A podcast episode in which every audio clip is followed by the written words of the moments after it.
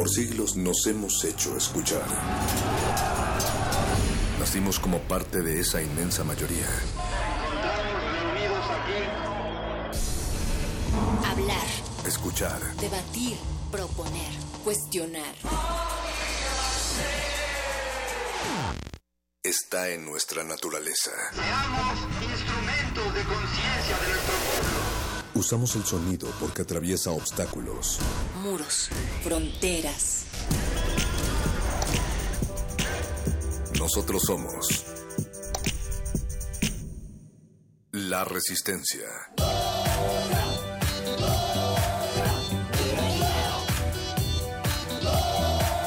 Resistencia modulada.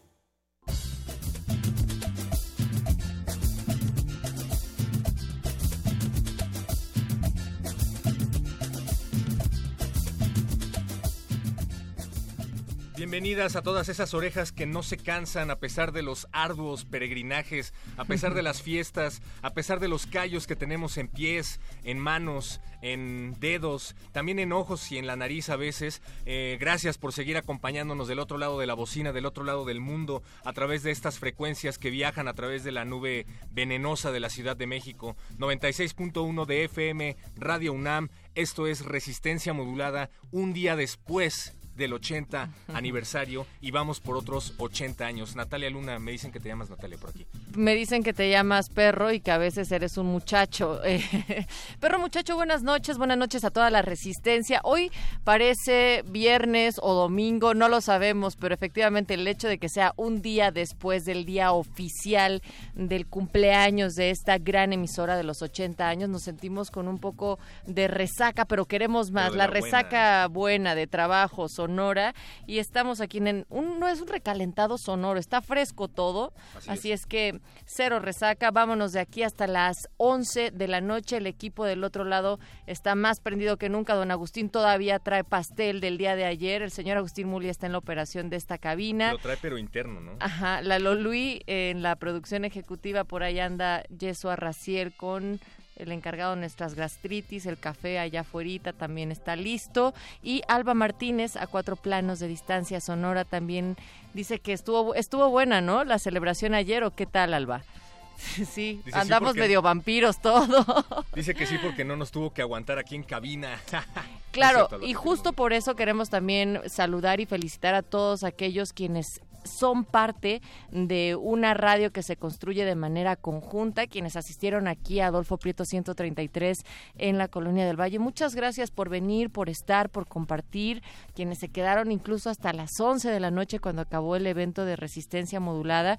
Tuvimos mesas, música. Muchas gracias a Uriel Weisen de Ibero 90.9 quien estuvo por acá, Benjamín Morales de 9FM, Guillermo Hernández de Guam Radio, a los Huereques, al Charro, al Apacho Raspi, en fin, a un montón de banda, Sonido Glaciares que cerró con broche de oro y que hoy en la noche van a tener algo que según se titula Salsa Glaciando. Salsa Glaciando es el título de la emisión de esta noche de Glaciares. Se trata de ritmo, baile candente y mucho sabor caribeño en unos momentos más aquí en estas frecuencias, también a través de radiounam.unam.mx y resistenciamodulada.com. No solo es noche de glaciares, también tenemos Bécame Mucho, el espacio en donde el charro les va a decir cuáles son las becas, concursos y convocatorias para que todos ustedes que desbordan talento, que sabemos que desbordan talento, lo moneticen o que pues encuentren canales de difusión para para propagarlo. Y también, pues seguimos con la música en el Laboratorio Sonoro Cultivo de Ejercios. Trae esta noche a Tomasa del Real, a Paul Marmota y a Dale Suave.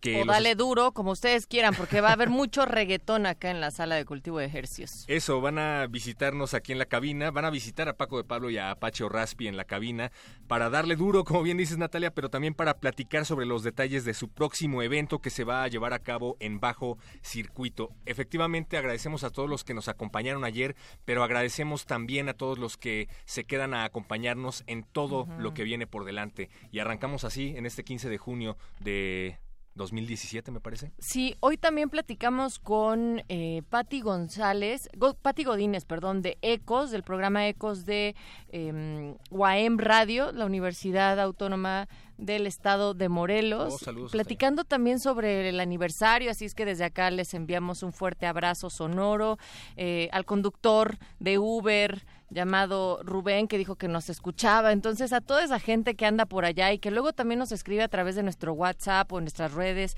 en arroba R modulada, en Facebook Resistencia Modulada, va un fuerte saludo. Y como nosotros queremos seguir celebrando, pues vamos a regalarles también pases con motivo de que la OFUNAM en esta segunda temporada de conciertos también va a estar celebrando a Radio UNAM en sus primeros 80 primaveras y lo van a hacer con un programa bien especial este domingo, perro muchacho. El domingo van a hacer un programa especial los de la OFUNAM y nosotros queremos que ustedes vayan, así es que tenemos tres tres pases dobles para que se vayan a la OFUNAM con quien más confianza tengan y la dinámica para que se ganen uno de esos pases dobles será la siguiente, Natalia. ¿Qué, ¿Qué, será? Que nos cuenten sobre su primera vez. Seguimos en estas celebraciones, que nos digan eh, sobre su experiencia o de cómo recuerdan la primera vez que han sido eh, pues tocados, Invadidos movidos por la por la radio, ¿no? Su experiencia post-virginal con la radio. Pero ¿qué quieres? ¿Que nos escriban en WhatsApp o que nos manden un Twitter o que nos llamen directo? Yo digo que puede ser que dos personas nos escriban a través de nuestro número de WhatsApp para que nos digan cómo fue su primera vez con la radio, con cualquier radio, cómo se acercaron a, las frecuencias eh, por primera vez y una persona a través de Twitter, que nos digan cómo se acercaron por primera vez a la radio a través del 55 47 76 90 81, lo voy a repetir, 47 76 90 81. Las primeras dos personas que nos escriban a través de ese número en WhatsApp y nos digan cuál fue su primera experiencia con la radio, se van a llevar dos boletos para ir a la OFUNAM el fin de semana y otro pase doble se va a ir con la misma dinámica pero a través de Twitter. Uh -huh. Sí se entendió, ¿verdad? Sí, ajá. arroba R modulada y 5547769081. Eh, perro muchacho, también estábamos recibiendo algunas llamadas, comentarios de los radioescuchas y queríamos decirles que el día de mañana va a haber un evento especial por parte de Intersecciones. Van a tener a la Lupita y nosotros, por supuesto, que nos sumamos a esa invitación. Vengan acá a la sala Julián Carrillo. Igual, estamos en Adolfo Prieto 133 en la Colonia del Valle el día de mañana. pueden venir, pero creo que los van a escuchar desde afuera porque ya no hay boletos. El. Híjole, no sabía eso. Sí, pero bueno, eh, nos pueden escuchar en la cabina a partir de las 8 de la noche. Vamos a platicar brevemente con ellos uh -huh. antes de su concierto. Efectivamente, las puertas de la sala Julián Carrillo siempre están abiertas. En esta ocasión tuvieron que restringir el acceso porque era demasiada, demasiada la demanda, lo cual nos encanta. Pero sí estén pendientes, conciertos en la sala Julián Carrillo de Radio UNAM todos los viernes en Intersecciones. Mira, ya nos están contestando a la pregunta que lanzamos para que se lleven un pase doble para la UFUNAM. Eh, no nos pone su nombre, pero la terminación es 2768. Dice, empecé a escuchar radio con radioactivo. Bien. Sí, pues parte de lo que hablábamos ayer, ¿no? De cómo estas estaciones fueron emblemáticas para eh, no solamente como un acercamiento a ciertos géneros y a cierta música, sí, sino a toda una manera de estar en la escena musical acá en la Ciudad de México. Yo recuerdo particularmente los juguetes radioactivos. Ah, que, claro. Eh, no eran, eran una sátira, eran muy divertidos, pero me gustaba que no eran frívolos y conforme fui creciendo y los fui reescuchando, fui entendiendo muchas cosas. Quédense en sintonía porque justamente van a entender cuál es la influencia de esas... Eh, de esos programas en resistencia modulada. Vamos a mandar a una canción, regresamos sí. para revisar los boletos de la OFUNAMI con más vamos a escuchar al Guincho. Esto se llama FM Tan Sexy. El Guincho, un proyecto del productor español Pablo Díaz Reixa. FM Tan Sexy es el tema de su segundo disco Pop Negro, lanzado en la disquera inglesa Young Turks. Y esto es recomendación de nuestro productor Lalo Luis. Resistencia modulada.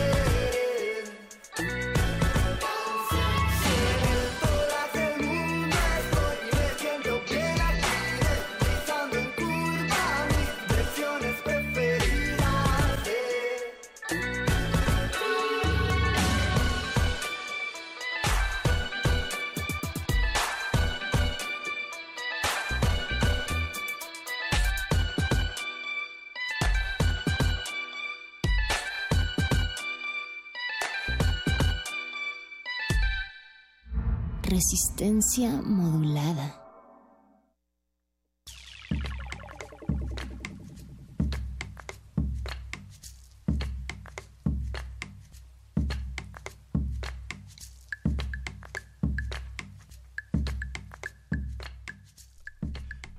Recuerden que ya regalamos boletos, tres pases dobles para ir a la OFUNAM el próximo fin de semana. Ya recibimos sus mensajes de su primera vez en la radio. Agradecemos muchísimo que hayan participado. En unos momentos más vamos a decir los nombres de los ganadores. Pero además de esto, vamos a tener boletos para ir a ver a Residente en el Auditorio Nacional. Para esto, Natalia Luna tendrán que quedarse en sintonía en resistencia modulada porque esos boletos los van a regalar nuestros amigos de Cultivo de Ejercios en unos momentos más. Tuvimos una entrevista con el residente hace unas semanas y es que también la pueden revisar en www.resistenciamodulada.com y se va a estar presentando, lo has dicho, en el Auditorio Nacional este sábado a las 8 de la noche si ustedes quieren asistir. Están haciendo unas dinámicas loquísimas, de hecho, eh, con Residente para conocerlo y para asistir al concierto. Hoy estaba viendo en su página, ¿sabes? Estaba viendo en su página de, bueno, en el Instagram de Residente que están haciendo un concurso que una de las fotos como más raras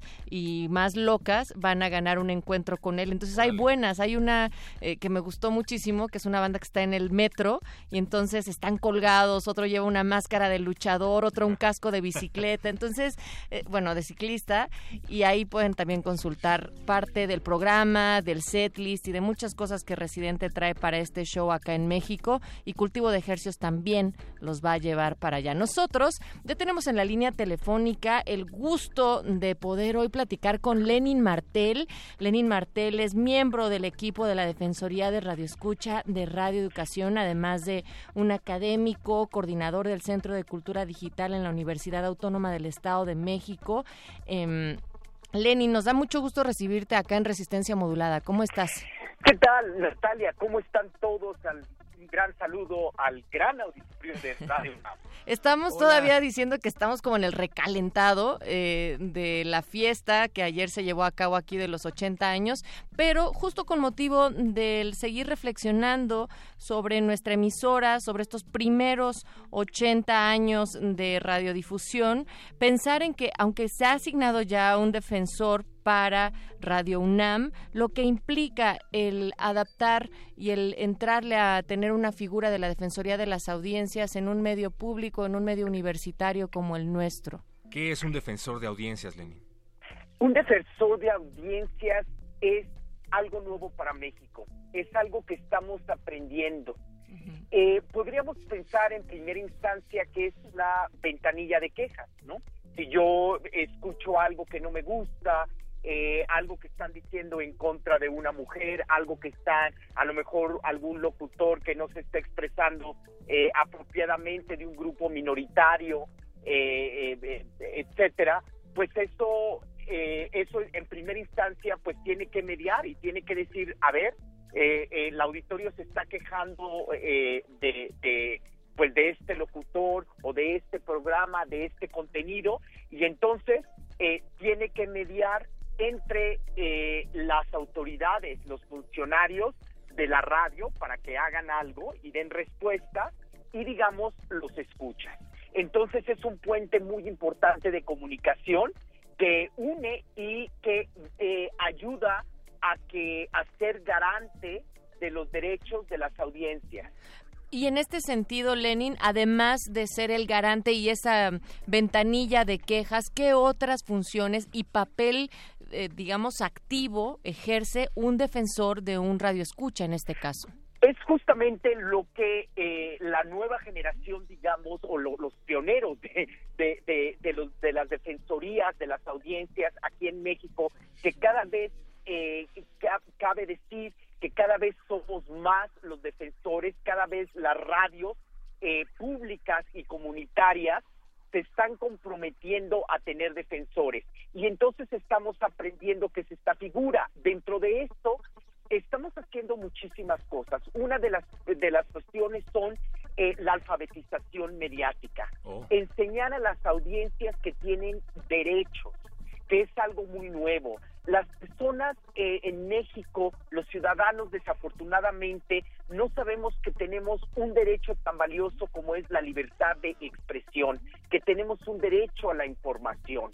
Entonces tenemos que ir y, y tenemos que ir a las escuelas, a hacer programas, acercarnos a la ciudadanía y decirles, mira, en primer lugar, existe todo este espectro de radios eh, eh, públicas y enseñarles qué es una radio pública, enseñarles cuáles son los beneficios, enseñarles que en esta a través de esta programación eh, les puede ayudar a tomar decisiones importantes en, en, la vida cotidiana. Eh, y que también les va a hacer visible eh, el grupo social al que ellos pertenecen, ya sean estudiantes, ya sean trabajadores, ya sean todo tipo de personas. Entonces, esa es una actividad muy, muy importante, eh, particularmente dentro de la eh, Defensoría de Radioeducación. Hemos estado trabajando mucho en, en este tipo de talleres. Por ejemplo, una de nuestras compañeras, Mariana López, está trabajando muy fuerte en cuestiones de género y está dando talleres. Eh, también tenemos un programa de radio donde justamente discutimos semana a semana eh, cada uno de los temas que son importantes para la radio. Por ejemplo, en algún momento discutimos, eh, Natalia, eh, pues, ¿qué hace un locutor? ¿Qué hace un programador? ¿Qué, ¿Cómo se programan eh, en, una radio? Yo creo que todas estas cosas son muy importantes para la audiencia conocer. Otro colega está trabajando junto con los, por ejemplo, los, los periodistas eh, y editores de, de radioeducación hacer un manual. Tendríamos que trabajar en un código de ética conjunto donde, eh, eh, pues, digamos, la ciudadanía y también los profesionales dentro del medio de comunicación puedan trabajar conjuntamente. Entonces son es una maravilla de cosas que se tienen que trabajar dentro de una, una defensoría y pues digamos que la, la, la, la ventanilla de quejas sería el primer paso para poder trabajar. Y pues toda, hay todo un mundo después de alfabetización mediática y de todos estos ejemplos que estuve diciendo, pues que también se pueden trabajar eh, eh, junto con la ciudadanía, junto con los realizadores, productores, guionistas, eh, pues para que la audiencia pueda conocer sus derechos, pero también para ayudar a la radio a que construya audiencia. Sí, eh, ah, creo que no es eh, fortuito, no, no, no es reiterativo decir que es, no se trata de, censura, ¿no? Se trata de estar de acuerdo en que hay que ser sensibles, en que hay que ser responsables en torno a, a, ciertos temas, es entender que finalmente estar ante un micrófono genera cierta verticalidad y eso es precisamente lo que hay que empezar a difuminar, pero hay eh, estoy pensando en casos específicos como el de Aristegui, por ejemplo. Había un defensor de las audiencias que fue completamente pasado por alto, que no pudo hacer mucho em, delante del sistema que se le vino encima al defensor de las audiencias de MBS Radio. A mí me gustaría preguntar en ese caso, en un caso ideal, ¿qué hubiera tenido que pasar? ¿Qué hubiera, ¿Cuál hubiera sido el procedimiento ideal que se hubiera podido llevar a cabo en el caso de Aristegui si el defensor de las audiencias hubiera sido respetado? Si hubiera sido escuchado. Creo que en este caso no se escuchó al defensor de, la, de las audiencias. Eh, se, se dijo que bueno que prácticamente estaba tomando eh, una postura a favor de Aristegui, lo cual no era cierto. Él lo que trataba era, a ver, vamos a dialogar, tenemos que ser este puente importante.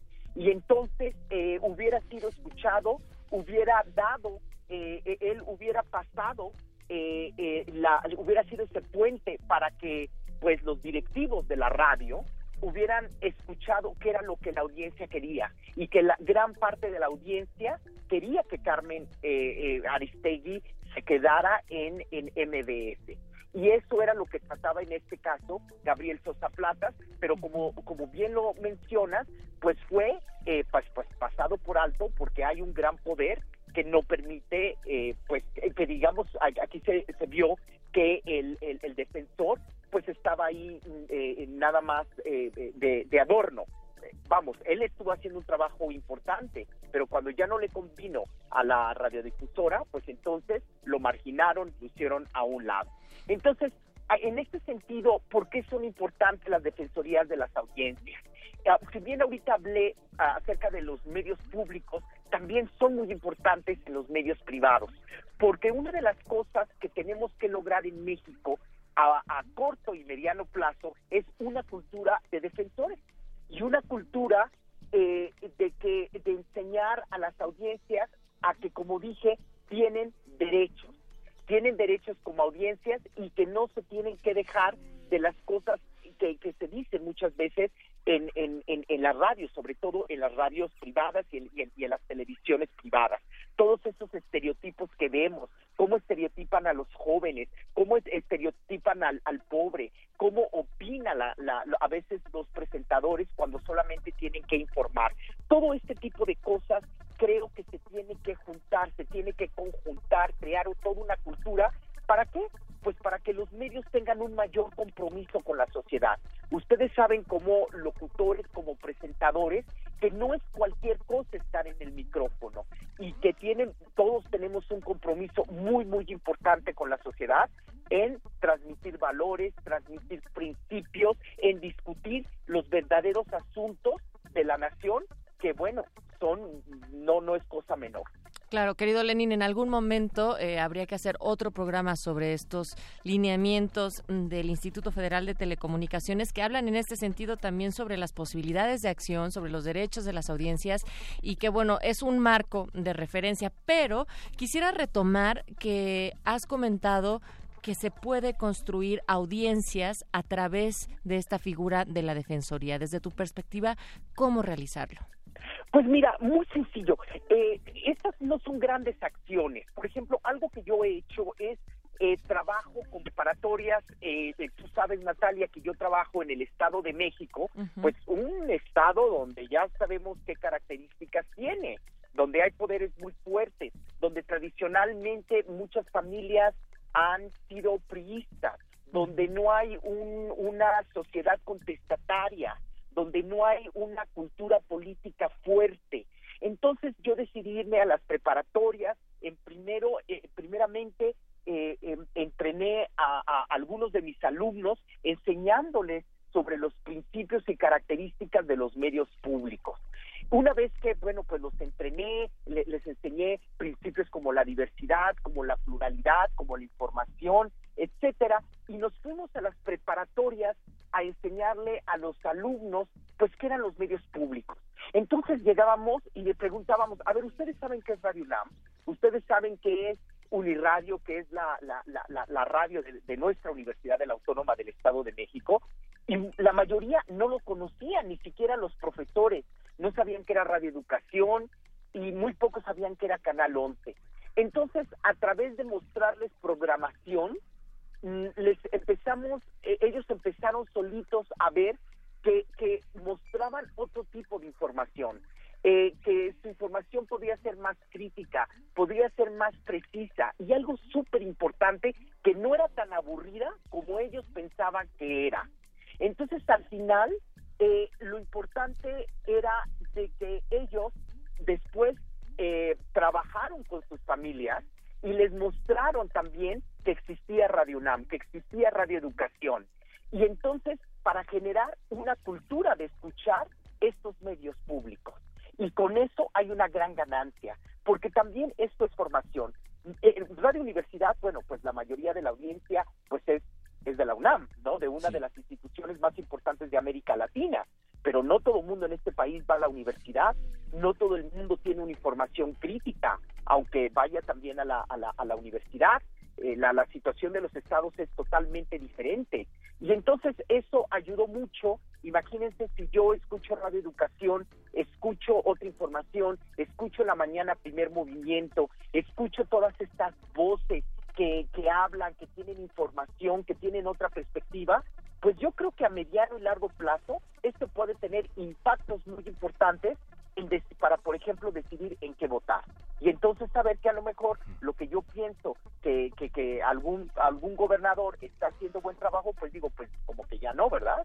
este, como que eh, me están estereotipando en la televisión, como que esta persona está opinando y no debe de opinar. Entonces es darles herramientas y elementos a las audiencias, sobre todo a esta edad, que son adolescentes, para que ellos puedan eh, eh, tener pues esta alfabetización, aprender, analizar los, los contenidos en los medios de comunicación. Qué importante esto que está señalando Lenin y nos tendremos que meter y dar un clavado completamente en esa alfabetización, uno como audiencia y también dos como comunicadores, como profesionales también en estos espacios públicos y universitarios. Queremos agradecer muchísimo tu participación por abrir de inicio este panorama y continuar en las reflexiones en esta celebración de los 80 años de Radio UNAM. Muchísimas gracias, Lenin Martel, miembro del equipo de la Defensoría del Radio Escucha de Radio Educación. Mis mayores felicitaciones a toda la comunidad universitaria y a todos los trabajadores de Radio UNAM. Un gran abrazo. Gracias. Gracias, Lenin. Y sí, efectivamente, bueno, yo me quedo con que si bien nosotros de este lado del micrófono, Natalia, tenemos que hacer un esfuerzo por llegar cada vez a más orejas, también debería haber una, una una cantidad de esfuerzo, decía Ignacio Ramonet, que para informarse bien había que esforzarse, no nada más quedarte con lo que leías en un encabezado, y también hay que hacer un esfuerzo como universitarios de acercarte a la radio de la universidad, no únicamente además como universitarios, sino que, como bien decían en algún momento en primer movimiento, es necesario saber qué es lo que se está haciendo con los contenidos en una radio pública que vive de los impuestos de la sociedad. ¿no? Claro, y para ello esta figura, digamos, como del ombudsman dentro de la radio, dentro de los medios, pues es súper importante importante también y estas figuras porque ayudan mucho ese proceso también al ir orientando en el cómo ser mucho más críticos en la búsqueda de esta información, en la recepción de la misma por parte de las audiencias.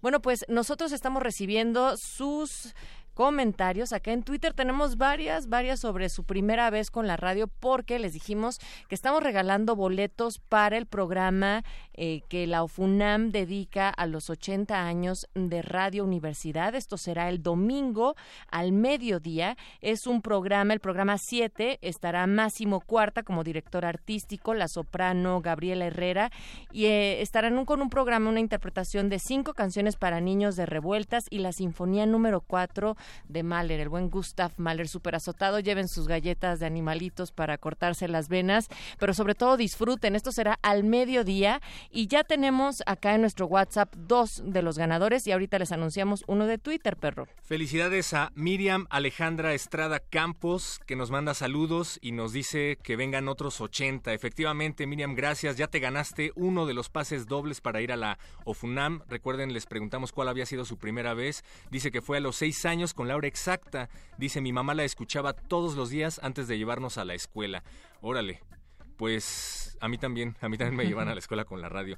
También por acá dicen, em, dejo, siempre dejo que mi esposa ponga en casa o cuando ella maneja la música que le venga en gana. Así escucho algo distinto a lo que yo acostumbro. Esa es la idea. También dejo a mis hijas poner su música, es divertido. Me interesa el comentario de Lenin con respecto al derecho a la información. Tú también te acabas de ganar un boleto para la OFUNAM. Sin embargo, no nos dejas tu nombre, por favor, danos tus datos para poder decirte cómo venir a recoger tu boleto. Y como acá habíamos dicho que era de los primeros que enviaran sus comentarios en Twitter, el Zarco nos dice, Uts, los hermanos mayores me atascaron los oídos con Rock 101, pues ya no Bien. hubo vuelta atrás, entonces ya te llevaste también tu boleto para la FUNAM este domingo. Solo les pedimos eso, o sea, si se aprovechen los boletos porque de repente se dejan perder o por cualquier circunstancia ya no van y hay mucha gente que sí podría ocuparlos. Tendrían que venir aquí a nuestras instalaciones en Radio UNAM por ellas en Adolfo Prieto 133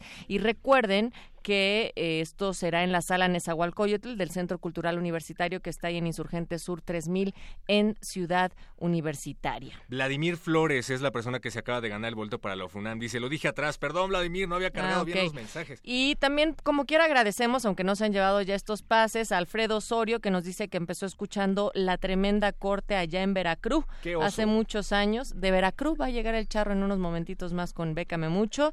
Eduardo Mendoza nos dice, eh, mi experiencia en radio primero fue con Radio 590, La Pantera de la Juventud, Canten Next Radio, Radio, Next Radio UNAM y Radio Educación Eduardo Mendoza. Bueno, un fuerte abrazo, Eduardo.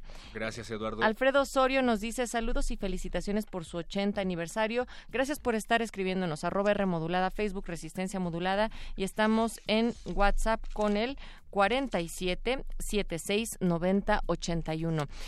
Y hoy es jueves, perro muchacho. Lo que implica que vamos a escuchar la colaboración de Resistencia Modulada y periodistas de a pie. Este martes soltamos la segunda cápsula de las tres en total que será de este ejercicio de investigación, de este periodismo crítico que realizan los periodistas de a pie y que Resistencia Modulada este mes arrancó una nueva colaboración. Entonces, vamos en la cápsula 2. Es un es una investigación que trata sobre los migrantes mexicanos que regresan acá eh, y que son jóvenes y que de repente tienen como alternativas laborales pues los call centers. Así es que vamos a escuchar este trabajo de Celia Guerrero.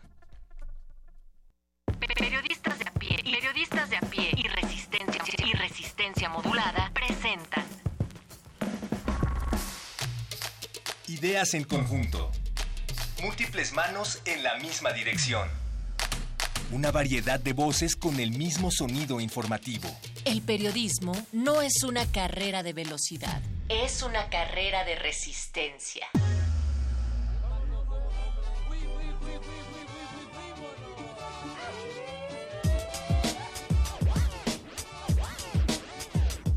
Mexican Curious, no me vas a decir que no sabías que también somos humanos y nos llaman hermano mexicano.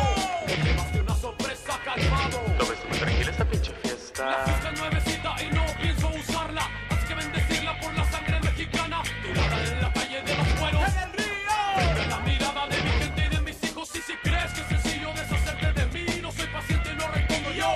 Por mis reacciones si te pones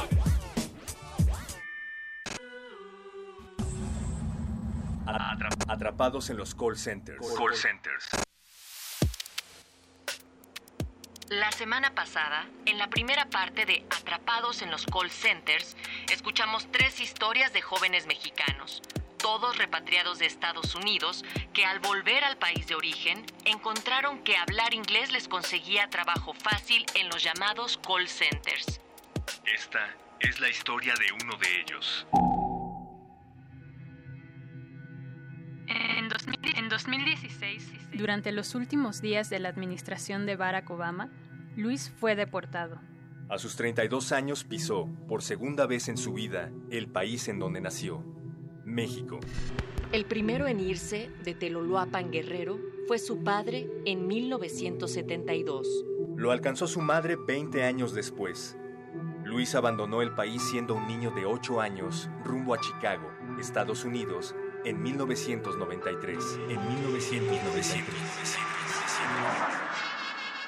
Yo estuve allá en Estados Unidos trabajando en la construcción, haciendo de todo.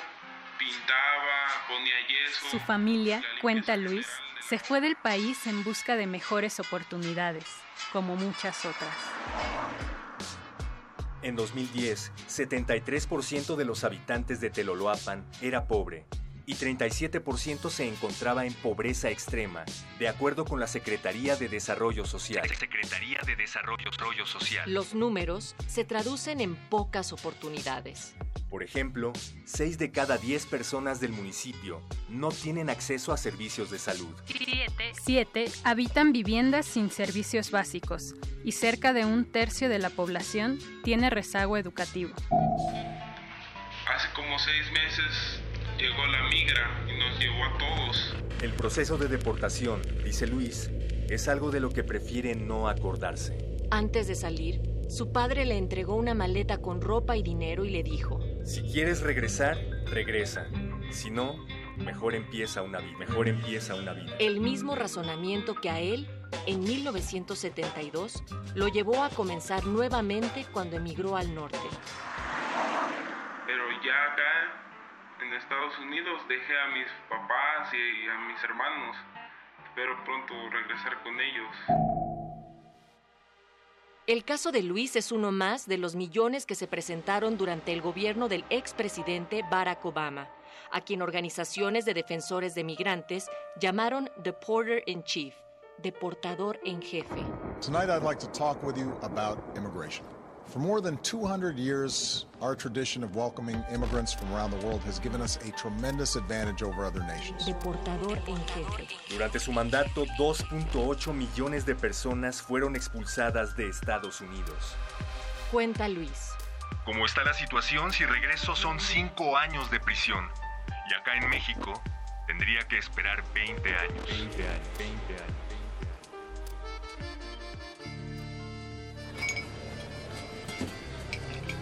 Ah, mira, ahí sí salió.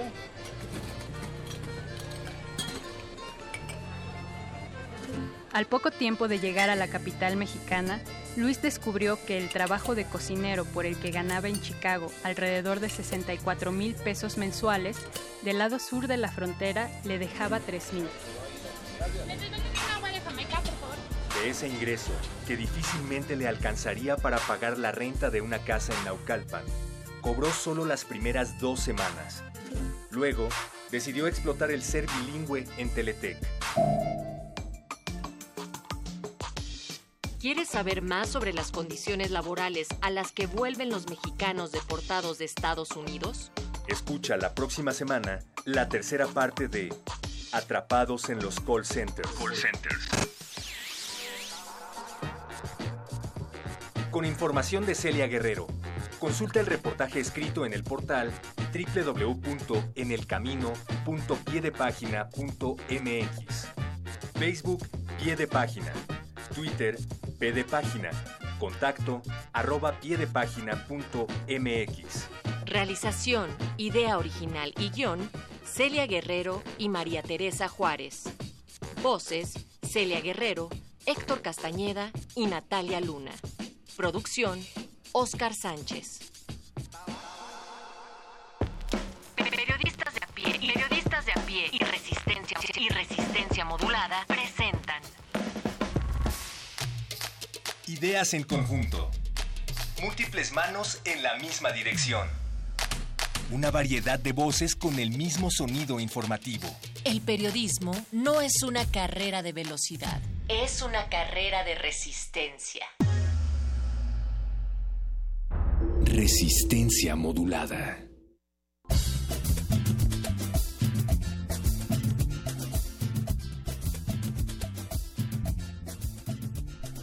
Bueno, vamos a escribirles a los ganadores de los boletos de la OFUNAM cómo recoger sus pases, sin embargo, lo repetimos en estos micrófonos, hay que venir mañana, únicamente mañana, a Adolfo Prieto número 133 en la colonia del Valle, eh, en un horario de 9 a 1 de la tarde y de 5 a 7 de la noche. Adolfo Prieto 133, Colonia del Valle, Radio UNAM, de 9 a 1 y de 5 a 7 por sus pases dobles a los ganadores. De todas maneras, lo vamos a escribir aquí en el WhatsApp.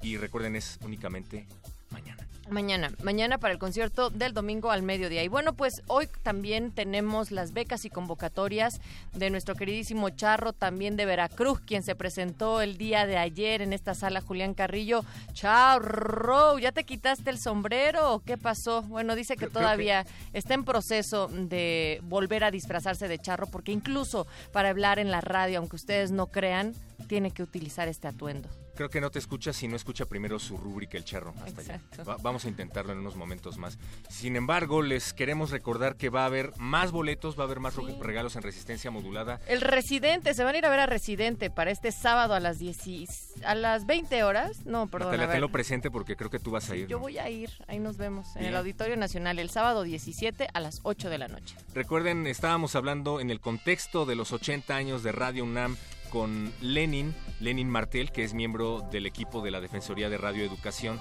Y gracias a todos los que nos escribían mientras platicábamos con él, nos dicen por acá que uno de los casos que les dio mucho coraje fue cuando sacaron del aire a José Gutiérrez Vivo. Él decía todo muy claro. Pues no sé si todo muy claro, transparente o, o mojado, pero sí, definitivamente es uno de esos casos. Gracias, Rodrigo, el, el fan de Tatiana. Dicen por acá, actualmente voy mucho a teatro a la sala Julián Carrillo. Ah, recuerden que hay eventos toda la semana en la sala Julián Carrillo. Hoy jueves también. Intersecciones tiene conciertos los viernes, pero también hay teatro. Revisen la cartelera en radiounam.unam.mx. Ahora sí, vamos a escuchar Bécame mucho con el charro.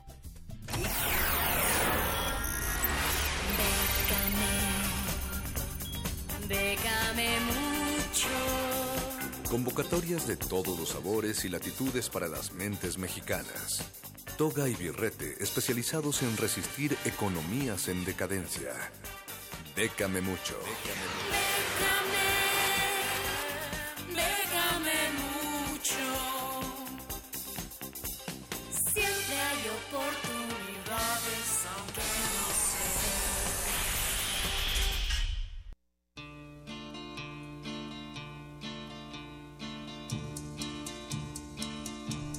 Charro, ¿ya escuchaste tu rúbrica? ¿Nos escuchas ahora sí?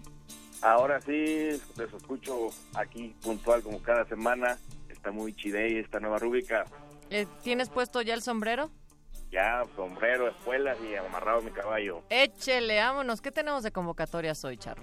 Está la, la de Free Press Award o los premios de la prensa libre. Eh, cierra el próximo primero de agosto del presente año y esta convocatoria reconoce el trabajo excepcional en dos categorías. La primera es el recién llegado del año y periodista más resiliente o resistente, si lo quieren ver de esa manera. Resistente Eh, suena mejor. Suena más chile. Eh, la primera opción, obviamente, es para los nuevos talentos en el periodismo. Y bueno, vienen las especificaciones completas en, en la convocatoria que la pueden checar eh, al final de esta sección. Y la segunda eh, categoría se refiere a aquellos periodistas que han arriesgado todo por las noticias, eh, que allanan el camino para la igualdad y la justicia, arriesgando la vida en algunos casos. Y bueno, en el primer caso, que es el de recién llegado, el premio para quien gana esta categoría será una beca de medios de comunicación, así como una visita de gastos pagados a los Países Bajos.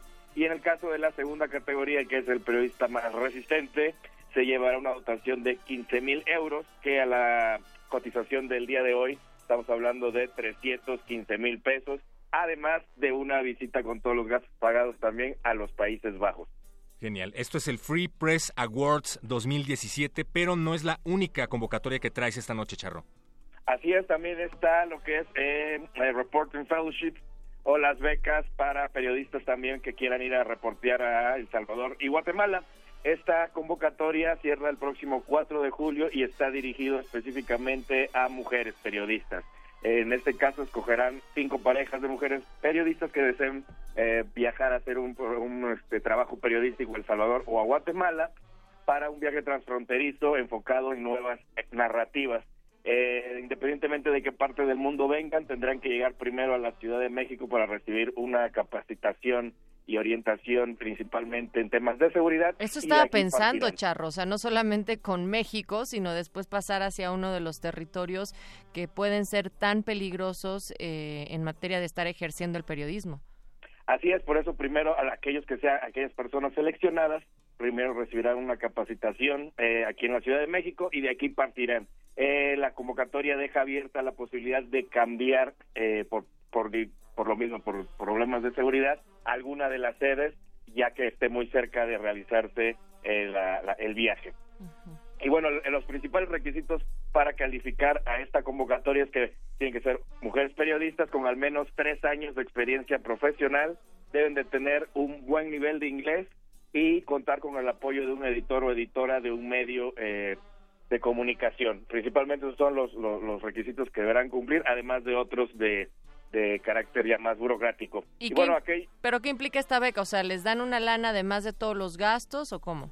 Así es, por ejemplo, uno puede presentar lo que es un proyecto del trabajo periodístico que desea hacer en estos países y pues la beca es cubrir todos los gastos relacionados a este trabajo periodístico, como son lo- el viaje, alojamiento, comidas, asistentes, intérpretes, las visas, ahora sí que todos los gastos eh, necesarios para ir a realizar este trabajo periodístico. Ahí está. No pero- maneja una cantidad exacta porque obviamente varía entre proyecto el, el recurso que necesita. Y no solo para periodistas, traes convocatorias esta noche, Charro. La que sigue, eh, me parece hay que prestarle principal atención porque cierra el 30 de junio ya. Así es, esta cierra el próximo 30 de junio y es World Life Experience. o la experiencia de vida mundial, eh, que tiene como objetivo sensibilizar la diversidad social y cultural del mundo. Para esto seleccionarán a 12 personas de distintas partes del planeta, las cuales informarán sobre temas actuales, ayudarán en causas sociales y realizarán actividades culturales de ocio y responsabilidad social para quiero. calificar. Todos queremos, bueno, ahorita ya, ya, ya, ya, ya no paso a calificar por este requisito de la No edad. digas, no digas, charro. Si Pero tienes bueno, 18, porque tienes 18, 18, ¿no? No más de Así es, 35. así es, así es, claro, claro. Pero bueno, para esta convocatoria en específico deberán tener entre 20 y 35 años de edad, inglés fluido y un perfil fisio, este, fisio- físico y psicológico adecuado a las actividades que van a realizar, obviamente a, a actividades físicas. Para aquellos que tengan algún impedimento, pues bueno, también ya será un problema que califiquen. Pero bueno, estas prestaba 12 para mucha personas que viajarán, que, que, que se van a llevar, pues los van a llevar eh, viajando por 40 países de los cinco continentes con todos los gastos pagados y un sueldo mensual de 2.500 euros, que a la cotización del día de hoy son 52.500 pesos. ¿Dónde me anoto, charro? como lo que pagan de Ahí locutor, ¿no? están las bases completas Pero al en año. las redes sociales que ya sabían, pero ahorita les repetimos, eh, ahí están las bases completas de estas y otras convocatorias para que las chequen a detalle y no pierdan eh, la fecha de cierre de cada uno. Como ya saben, es Facebook y Twitter y Wanabit con el hashtag Bécame Mucho y en las redes sociales oficiales de Resistencia Modulada, muchachos. que es Facebook Resistencia Modulada y Twitter arroba R Modulada. Por favor, no duden en ponerse en contacto con el Charro para que reciban atención personalizada. Oye, Charro, pues muchísimas gracias por acompañarnos aquí esta noche como lo harás todos los jueves y lo has estado haciendo todos los jueves. Así es, y por aquí nos escuchamos en una semana. Venga, muchísimas gracias. Nada, saludos. Vamos a escuchar la siguiente parte de la radionovela de Resistencia Modulada hecha para todos ustedes. Esto se llama Resimodi y seguimos por el 96.1 de FM Radio UNAM. Un productor radiofónico loco adicto al jugo de guayaba y un ingenuo locutor Nobel se han embarcado casi sin querer en experimentos sonoros interdimensionales para descubrir innovadoras formas de hacer radio. Ellos son Res y Modi.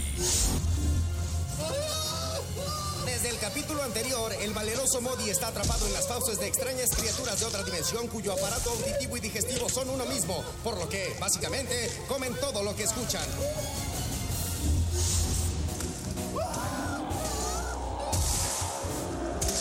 ¡Qué horror! ¡Pobre Modi! Lamentarse no sirve de nada, Betty. En serio, de nada. Los quejidos no van a traer a Modi a nuestra pasible y segura dimensión, te lo juro. Entonces dime qué se supone que haga.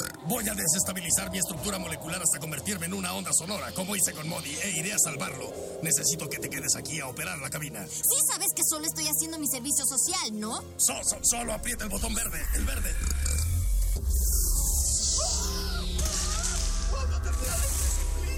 ¡Aguanta, Modi! ¡Llegó la ayuda! ¡Betty, Betty, ¿me oyes? Tan claro como en la radio. Eso no es bueno. Dejé siete pistas sonoras programadas en la consola. Necesito que estés atenta para disparar la número 4 cuando te dé la señal. ¿Cuál señal? En cuanto Modi cambie su frecuencia de onda, verás que la gráfica de la pantalla. ¡Ya no mames! ¡Huele! ¡Ya, Betty! ¡Ya dispárala! ¡Sale pista 4!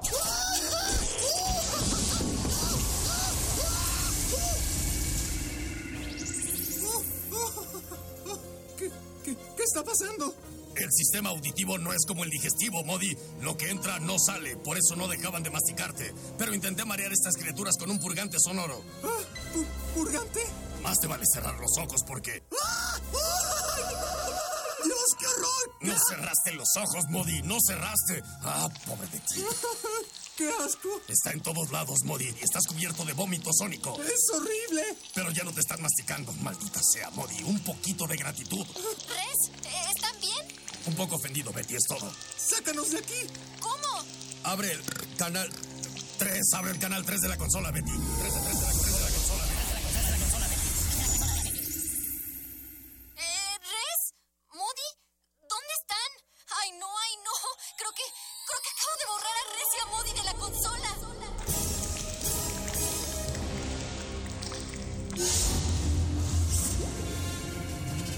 habrá ocurrido con las pistas sonoras de Res y Modi? ¿Continuarán su viaje por el cuadrante o se habrán perdido para siempre por culpa de Betty? ¿Repercutirán estas acciones en la liberación de su servicio social? La respuesta a esta y otras incógnitas serán reveladas en el próximo episodio de... Resimodi. Ricky Martin. Por resistencia. Que no se va a quedar Ricky Martin, maldita sea.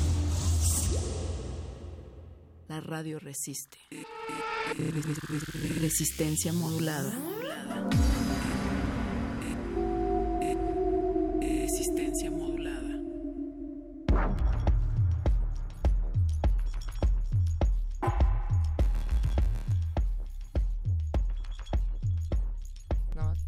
¿Que vas a ir a dónde?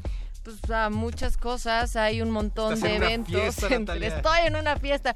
Mientras la fiesta de mañana que les espera acá en el Buscapiés a través de Resistencia Modulada, Ah, sí, sí, está el evento de bajo circuito del cual nos van a platicar más tarde en Cultivo de Hercios. Boletos está para el concierto, exacto, de Residente el sábado, el domingo la UFUNAM.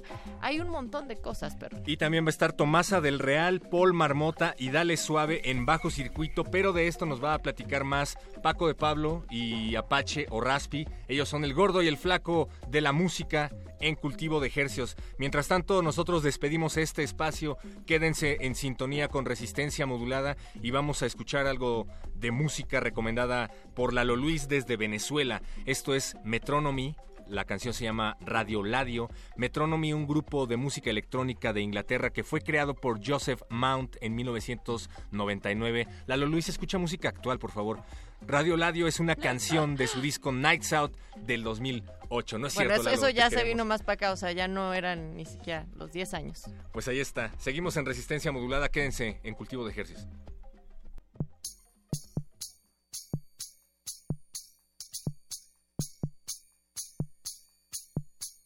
See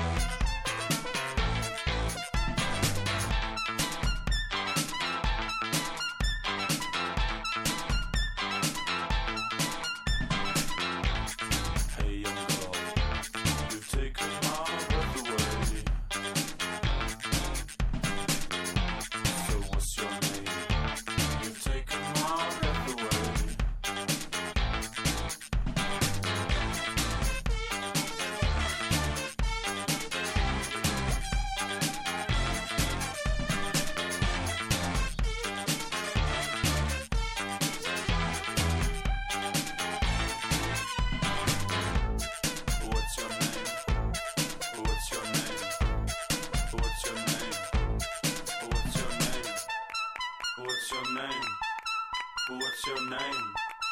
What's your name?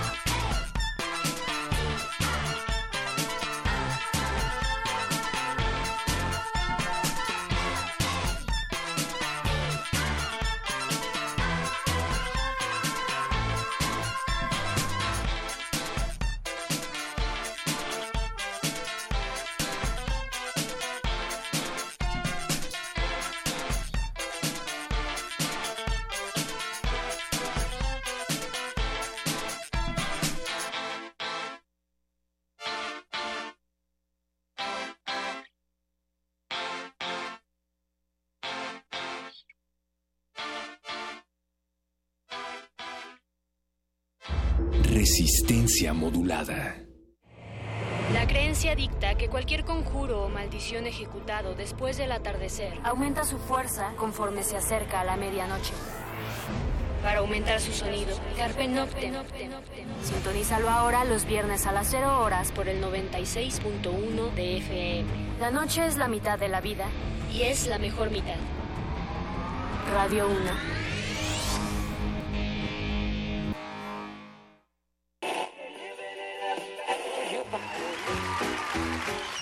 Nostalgia y humor que la radio nos ofrece. Festeja con nosotros el 80 aniversario de Radio UNAM. Radio Universidad presenta. Te esperamos en Radiofonías. Radiofonías. Un recorrido por la radio universitaria y comercial. De Mario Ficacci. Dirección Sergio Cuellar. Todos los lunes de junio, 8 de la noche. Sala Julián Carrillo. Entrada libre. Radio UNAM.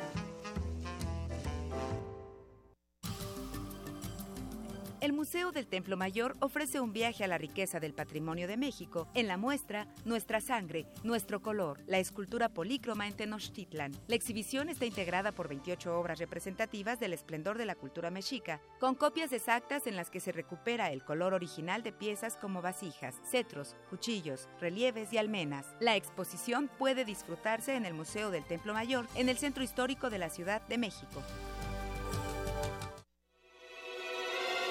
¿Te has preguntado cómo se ha transformado y evolucionado la ciencia en México en las últimas ocho décadas? Te invitamos a reflexionarlo en la mesa La ciencia que somos. Dentro del ciclo, Pensemos desde la radio. Charlas en torno a los 80 años de Radio UNAM. Viernes 16 de junio a las 15.30 horas. Radio UNAM. Experiencia sonora. Resistencia modulada.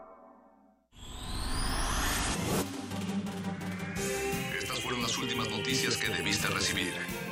Puedes continuar con tus actividades cotidianas. La no- nota, nota nostra. La nota nostra.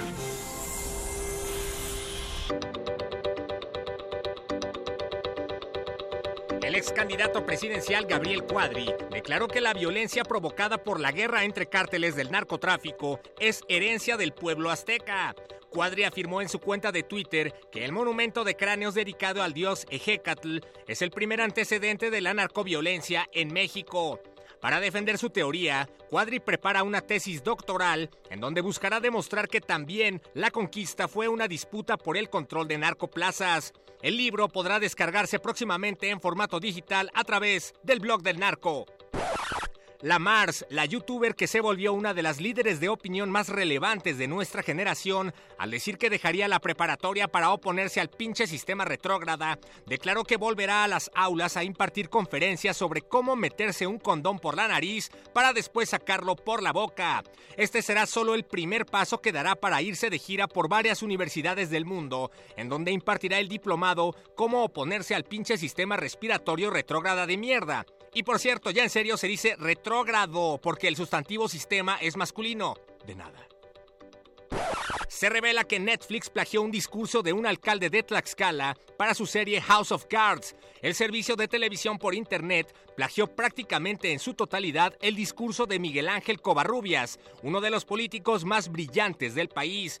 Ante la controversia, el popular servicio de televisión por Internet le ofreció a Covarrubias un papel protagónico en la serie House of Cards. Sin embargo, el político declinó la oferta para estrenar su propia serie auto- autobiográfica en Blim. Un juez federal ordenó la suspensión definitiva de la construcción de la línea 7 del Metrobús en Reforma. Entre otras razones, el juez consideró que el Paseo de la Reforma es un monumento histórico que no debería ser alterado. Al respecto, el jefe de gobierno, Miguel Ángel Mancera, anunció que no se quedará de brazos cruzados y ahora impulsará la creación de un canal para que circulen trajineras sobre reforma. El novedoso sistema de transporte irá acompañado de dispositivos de alta tecnología que tomarán fotos para generar trajimultas y un silbato que podrás utilizar cada vez que alguien se aviente al agua a rebasarte.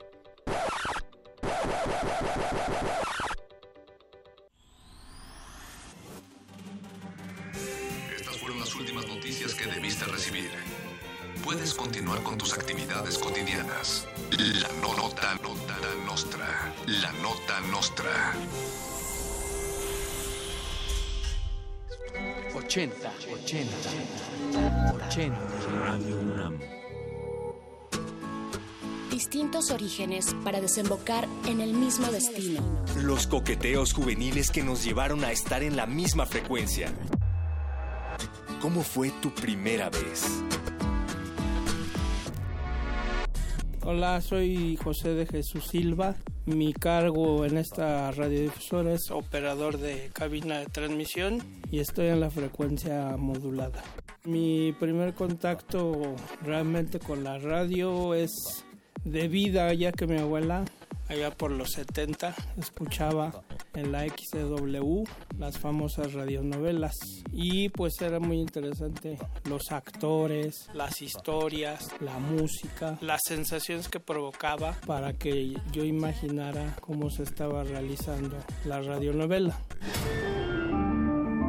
El mundo de personajes que tiene en este caso la UNAM, a lo mejor en literatura, en artes plásticas, en pintura, en escultura, y en esta ocasión tenía la oportunidad de, de tener comunión con ellos, de trabajar en algunos programas, a veces en vivo, a veces grabado.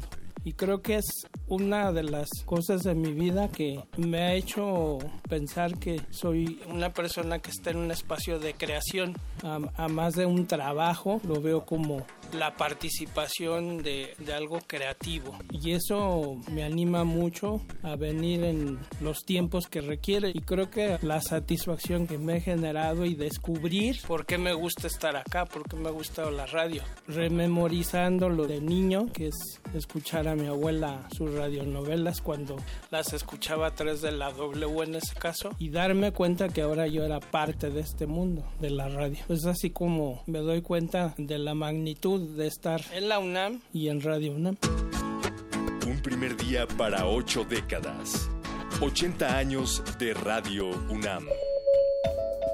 Radio UNAM. 80 años. Resistencia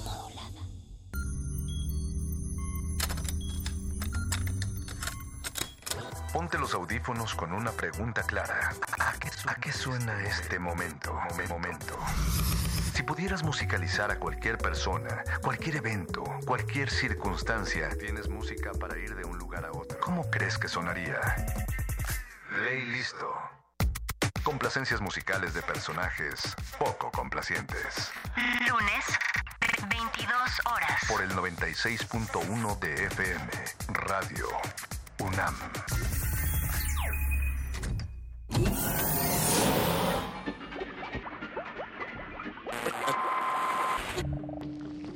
Entre los brotes culturales silvestres y la hidroponía acusmática se encuentran las conversaciones cantadas. Estudiamos el milagro de la música libre en el aire. Cultivo de hercios. Frescura en la flora musical.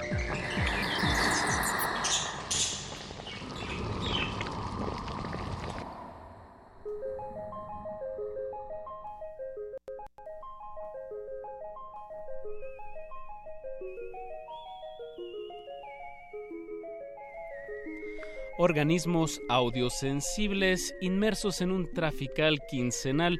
Atentos, paren bien la oreja que ya comienza cultivo de hercios. El invernadero sónico de resistencia modulada, donde les recetamos los lunes y los jueves un caldito musical para alivianar su, su, vida estresada, que hacemos llegar hasta sus oídos. Por la frecuencia de Radio NAM 96.1 de FM. XEUN transmitiendo en vivo con 100.000 watts de potencia desde el Valle de México y llegamos a la aldea global. Por nuestro portal www.resistenciamodulada.com y www.radio.unam.mx. Les musita al oído Apache o Raspi.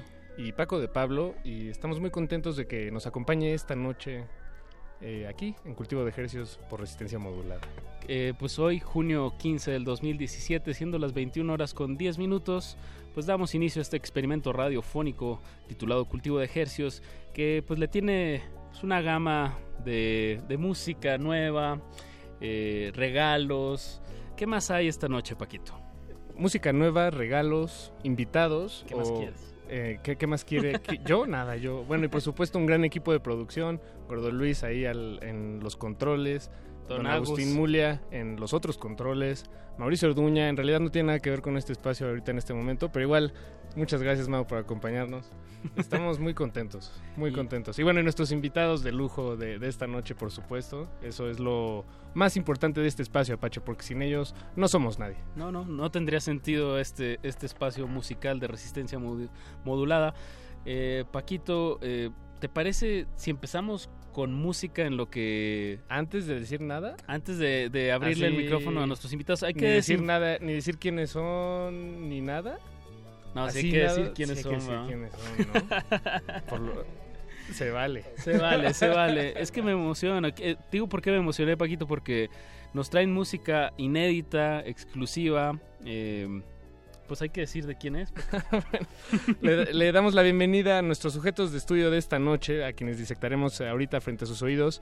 Tomasa del Real, a Paul Marmota, a Prince y a El Tony, a quienes les damos la bienvenida. Eh, ahí están. Bienvenidos. Hola a todos, yo soy Paul Marmota, gracias por la invitación. Tony.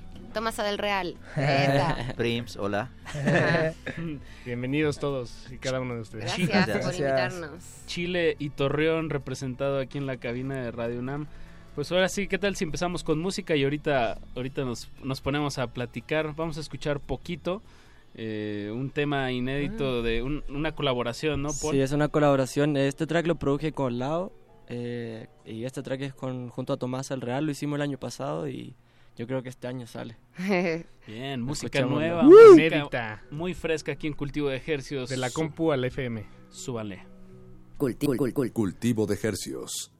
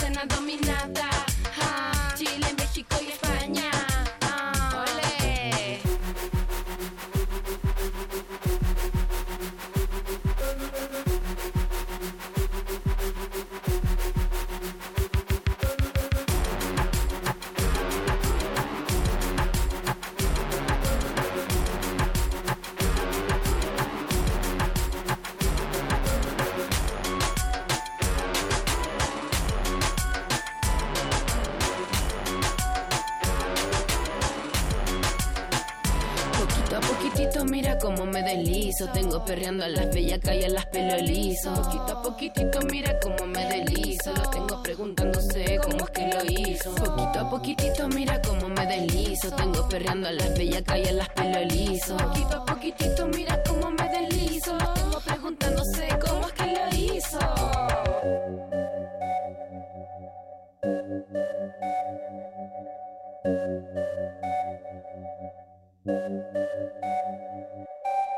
Frescura en la flora musical. Cultivo de Jercias.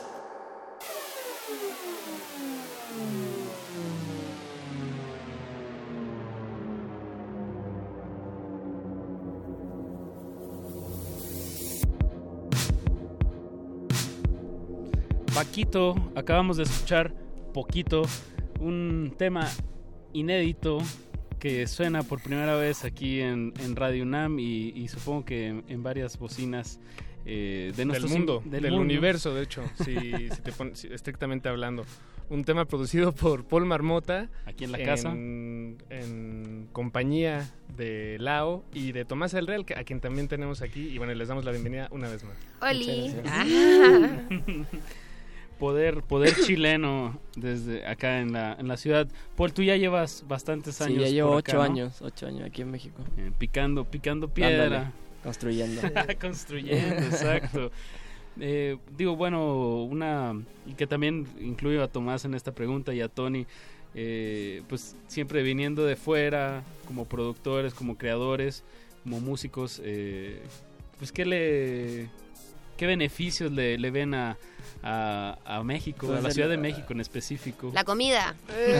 la comida, weón. Los tacos, la flauta. Así en cada esquina no hay nada mejor que eso. Es que siempre venir de afuera igual te, te- te ayuda un poco, como ser el extranjero en la ciudad, como, ah, el, el bichito nuevo. Y más si tu música le gusta a la gente, pues te empieza a ir bien, te empieza a buquear gente. No sé, para mí cuando yo llegué, la verdad tuve muy buena aceptación. Empecé a hacer una fiesta con mi amigo y que fue creciendo hasta el día de hoy. Y nada, pues así he conocido a mucha gente, he producido mucho. O sea, estoy muy agradecido de la ciudad, la verdad. Así fue como diste, por ejemplo, con Lao y, y todo el crew de Nafi. Sí, con tienes una... pues Nafi y yo lo, lo empezamos antes que yo, cuando yo llegué, o sea, yo me empecé a juntar con ellos y luego nos ofrecieron una residencia en un club y ahí empezó el nombre de y, Ah, y todo lo que Yeah. sucedió. Yo supuestamente era el DJ residente de esta fiesta. Y ahí que empecé en el momento, pues empezamos a tocar esta música que, que estaba como más fresca y, y empecé a conocer al lado, a Sutsut y así a toda la gente que, que ahora es parte de eso. ¿Y eso hace cuánto tiempo fue más o menos? Siete años más Ah, o siete menos, años, sí, ok. 2010 con tu como llegada. 2010 por ahí, fin de- del 2010 por ahí. Fue la primera fiesta. Eso. Y bueno, también no- nos traes varios tracks eh, inéditos, eso me, pues nos, nos sonroja aquí en Cultivo de Ejercicios. Que Y no, y no es la luz del micrófono, por cierto. Sí, es que la verdad he estado produciendo mucho últimamente y, y colaborando con personas. Este track de La Tomasa, por, por ejemplo, hicimos en un estudio que yo estaba trabajando el año pasado con Lao y diferente gente, diferentes amigos. Y esa vez como que con Tomasa estuvimos tres días en el estudio y salieron como cuatro o cinco tracks. Sí. Y por ahí viene, la Ah, verdad, no salió todo el ninguno. día, Todo el grabando día, así sí. re- Y ahí también había como un estudio de tatuaje, entonces la Tommy estaba como tatuando mientras yo hacía el beat y después ya se, no íbamos al estudio así, estaba, estuvo muy divertido, la verdad. Eso, hay, Y, y la gente del estudio era súper buena onda, Sí, como nos que nos dejaba ahí. ocupar todo, Sí, entonces sí, bacán.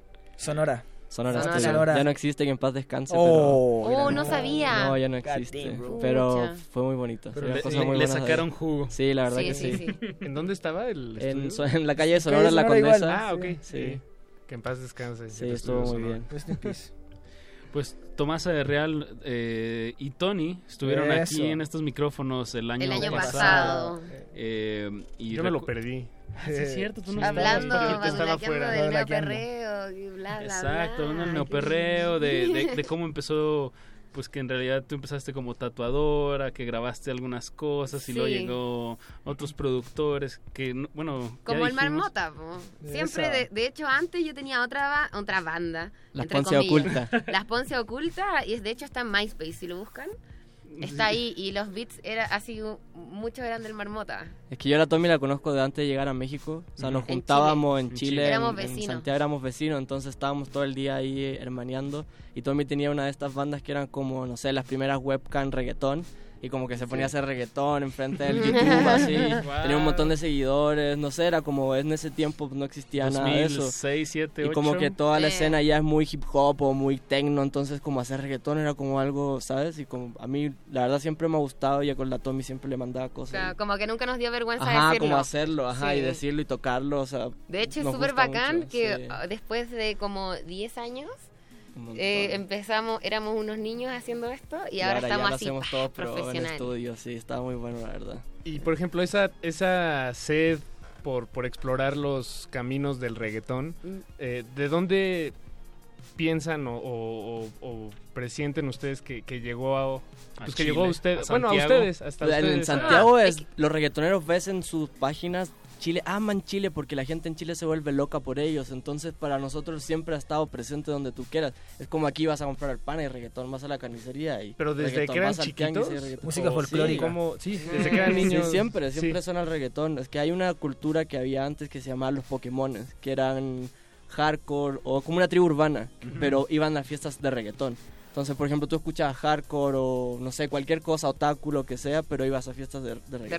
reggaetón. Ok, ¿Sabes? Entonces era una mezcla muy bizarra y eso ha existido por mucho tiempo. O sea, no solo la gente como, qué sé yo, como los maleantes escuchan reggaetón, sino como que ya es generacionalmente... Como más las tribus Ajá, urbanas se adueñaron las tribus del- urbanas se se adueñaron de adueñaron eso, como de la reggaetón. Entonces para nosotros siempre ha estado muy presente ahí, como hacer el quite, pues no, o sea, no sé. Como nuestro pop, ¿sabes? Claro, O sea, Claro, o por ejemplo, no sé, yo soy de Iquique, no soy de Santiago, que es, es más cerca de Perú. ¿Quique y es más al norte? Y más al norte, claro. Y, y como que ahí hay zona franca, como el primer puerto, entra todo sin IVA, entonces lo- la tecnología y los autos Ah, son muy ya. baratos. Eso, El Miami eso chileno. tiene que ver mucho Claro, en entonces- la moda. en Entonces todo, los claro. la gente que es pobre igual tiene unos autos así como de lujo, con, con luces y el reggaetón así muy fuerte. Entonces como que siempre me gustó, no sé, lo me encantan los autos también, no sé. Como Sí. una... Pues es súper aspiracional, ¿sabes? Sí. O sea, y como allá los niños todos quieren ser raperos o como esa aspiración. Claro, claro. Entonces ya la música te sientes identificado. Yo siento que tú para que te guste la música es porque de alguna manera te identificas, ¿sabes? No sé, como las rancheras, por ejemplo, que suenan en toda Latinoamérica y toda la gente lo escucha porque se sienten identificados porque le están cantando algo de que ellos ven, ¿sabes? Que lo- en la calle, Exacto, además. Sí, entonces claro. lo mismo yo siento con el reggaetón, para nosotros es como pop, para mí, ¿sabes? No, yo no lo veo como, no sé, para sí, mí es lo diferente. veo el, el, nuevo, el pop de Latinoamérica. po. Sí, te están, Los te están contando una historia Claro. de, de ahora, ¿sabes? Lo Los- que vive realmente y te puedes sentir identificado. Como que los ídolos antiguos, onda, eh, no sé, Ricky Martin, en Chayanne, eh, hablaban de cosas súper Claro. fantasiosas Claro. como Disney. Y es como ya, Disney ya fue, po. Sí, Nadie ya. le cree, onda, No. todos quieren ver así el reality, porque es real, pues no sé. Claro, vale cosas más, reales. Como que ahora la realidad tiene más peso que como una fantasía, como un. Sí. artista de fantasía, ¿sabes? Como que ahora Claro. la gente quiere verte en tu, en tu Instagram, quiere ver tu video, quiere ver lo que haces todo el día, ¿sabes? Como que ya lo, como lo, lo de mentir a la pantalla, pues ya como que no llama mucho la atención. Como lo de estar en una entrevista de radio, porque Sí. ahorita lo está Uh, transmitiendo. Lo estoy transmitiendo en. Instagram, Ah, así que pueden vernos. Exacto, Pues busquen eso es lo que, eso es lo que buscas ahora, ¿sabes? La realidad, como Claro. que ya hacer algo de mentira, pues yo digo que ya no va. Ya fue. Ahora, ta- ta- también es interesante pensar cómo esa realidad luego se tiñe también de fantasías, ¿no? Las que Sí, nosotros claro, eso, mismos eso es creamos. una historia, ¿sabes? es- Al es final tú historia, juegas, exacto. tú juegas con esa realidad, a lo mejor para mi mente mi realidad o ahora es totalmente diferente a la tuya. ¿sabes? Exacto, Entonces exacto. puedes jugar con eso siempre y eso es lo divertido de la música, yo digo. Y es, es bueno, y para, para cerrar esto que, que nos comentan, eh, se me hace muy interesante cómo cuestiones de, eh, co- como esta, una- un fenómeno cultural como y musical como lo es el, el- El el reggaetón. reggaetón, puede también entenderse desde aspectos económicos y geográficos, ¿no? como decir, bueno, es que hay un- Cultura incluyente, también ¿no? Sí. el vivir cerca de, de un puerto. Geográfico. este, Sí, también hay una variedad de reggaetón y como música urbana muy grande, o sea, como lo hay en el rock, como lo hay en el hip hop, como lo hay en lo que quieras. O sea, en el reggaetón hay como reggaetón fresa, hay reggaetón Exacto. maleante, hay reggaetón del club, hay reggaetón de la radio, no sé, ¿sabes? O Claro, sea, claro. Como que es- ya es un- Experimental. El ya es un reggaetón de que Spotify tiene- es otro reggaetón. Sí, ya, es eso, una- ya se ramificó, ya se ramificó a Sí. subgéneros, ¿sabes? Un género. Sí. O sea, eso está muy interesante también. Y su Y se- subgénero sería se- el se neoperreo. y se yo creo es que sí, y que también se transforma en una subcultura. Ah, Porque claro. no solo es la música, Claro. es tiene una ropa, un, Una un forma de uso, bailar. claro, una Sí, forma de bailar, un usuario, como... El, de hecho, hoy día hablamos de eso, que por ejemplo el reggaetón más clásico es más como para el público het- hetero, así como hombre-mujer, ya. Y Ok. lo que no, lo que nosotros estamos o como ofreciendo es la posibilidad como de disfrazarse de gente de internet Es- que admiro Yeah. y le copio y está todo bien con eso. Entonces, ya, y voy a la fiesta donde veo a mis artistas de viernes. internet que me gustan, entonces voy vestido parecido y vamos todos disfrazados y vamos todos a perrear.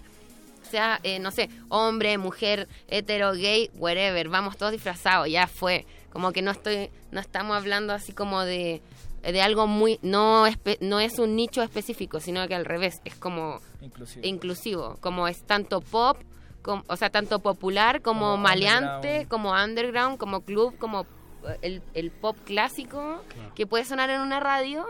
O sea, como estamos tratando de abarcar toda la movida. Claro. Tomás, Mm. la, la última vez que estuviste aquí con Tony y que tocaron al- a- en, en esta semana en el Bajo Circuito, que por cierto Este también viernes. mañana van a tocar, ahorita daremos más detalles del Preventas evento. agotadas. Y también algunos Oh, regalitos por ahí para que estén atentos. Pero recuerdo bien que fui a, a ese concierto y algo que me, que me gustó mucho desde el público eh, fue esto que dices, como esta inclusión. Vi gente y platiqué con gente que venía de muy lejos del Sí. Estado de México. eh, o sea, había una mezcla de público muy interesante y yo creo que eso es lo más sano que tiene que haber en Sí. cualquier Gracias. evento social. Es que, no te es que no te casas tampoco con tu música con algo, ¿sabes? Como que tratas de incluir a todo el A todo mundo, el y hablar de todos los temas que se puede y si vestirte diferente a lo que acostumbra a lo que acostumbra la gente ver, no sé. Eso. Pues, Pues más- escuchemos más sí, música ya. inédita, exclusiva. Estamos alivando. Solo por hoy.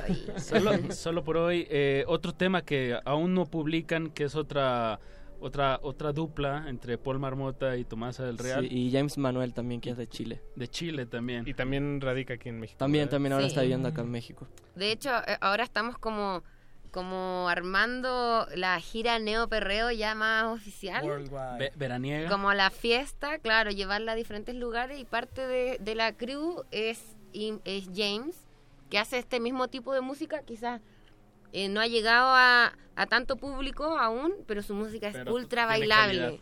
Claro, onda, es de Chile, nosotros lo conocemos de chico al James. Sí, él es del grupo Sonora Point, no sé si lo conocen. Pues es un grupo muy importante de, de Chile, Chile. la verdad. Sonora Sí. Point. Sí, fueron como los pioneros en como experimentar con reggaetón, dancehall y con Sí. diferentes estilos y no ser como los clásicos raperos que existen allá.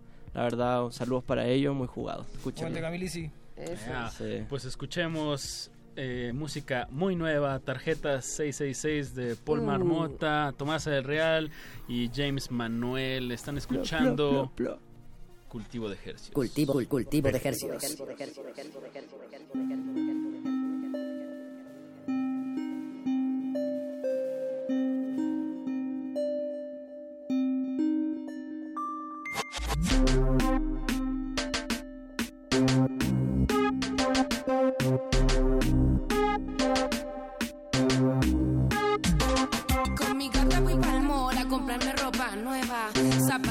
So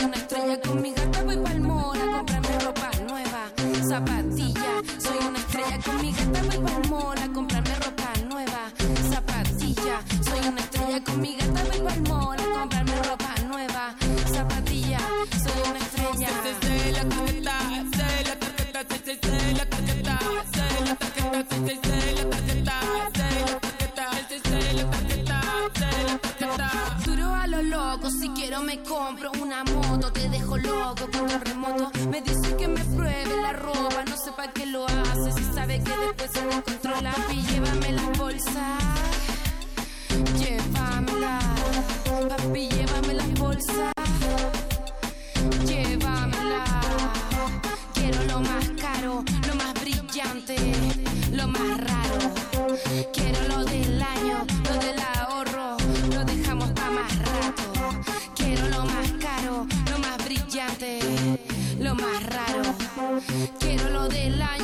año, lo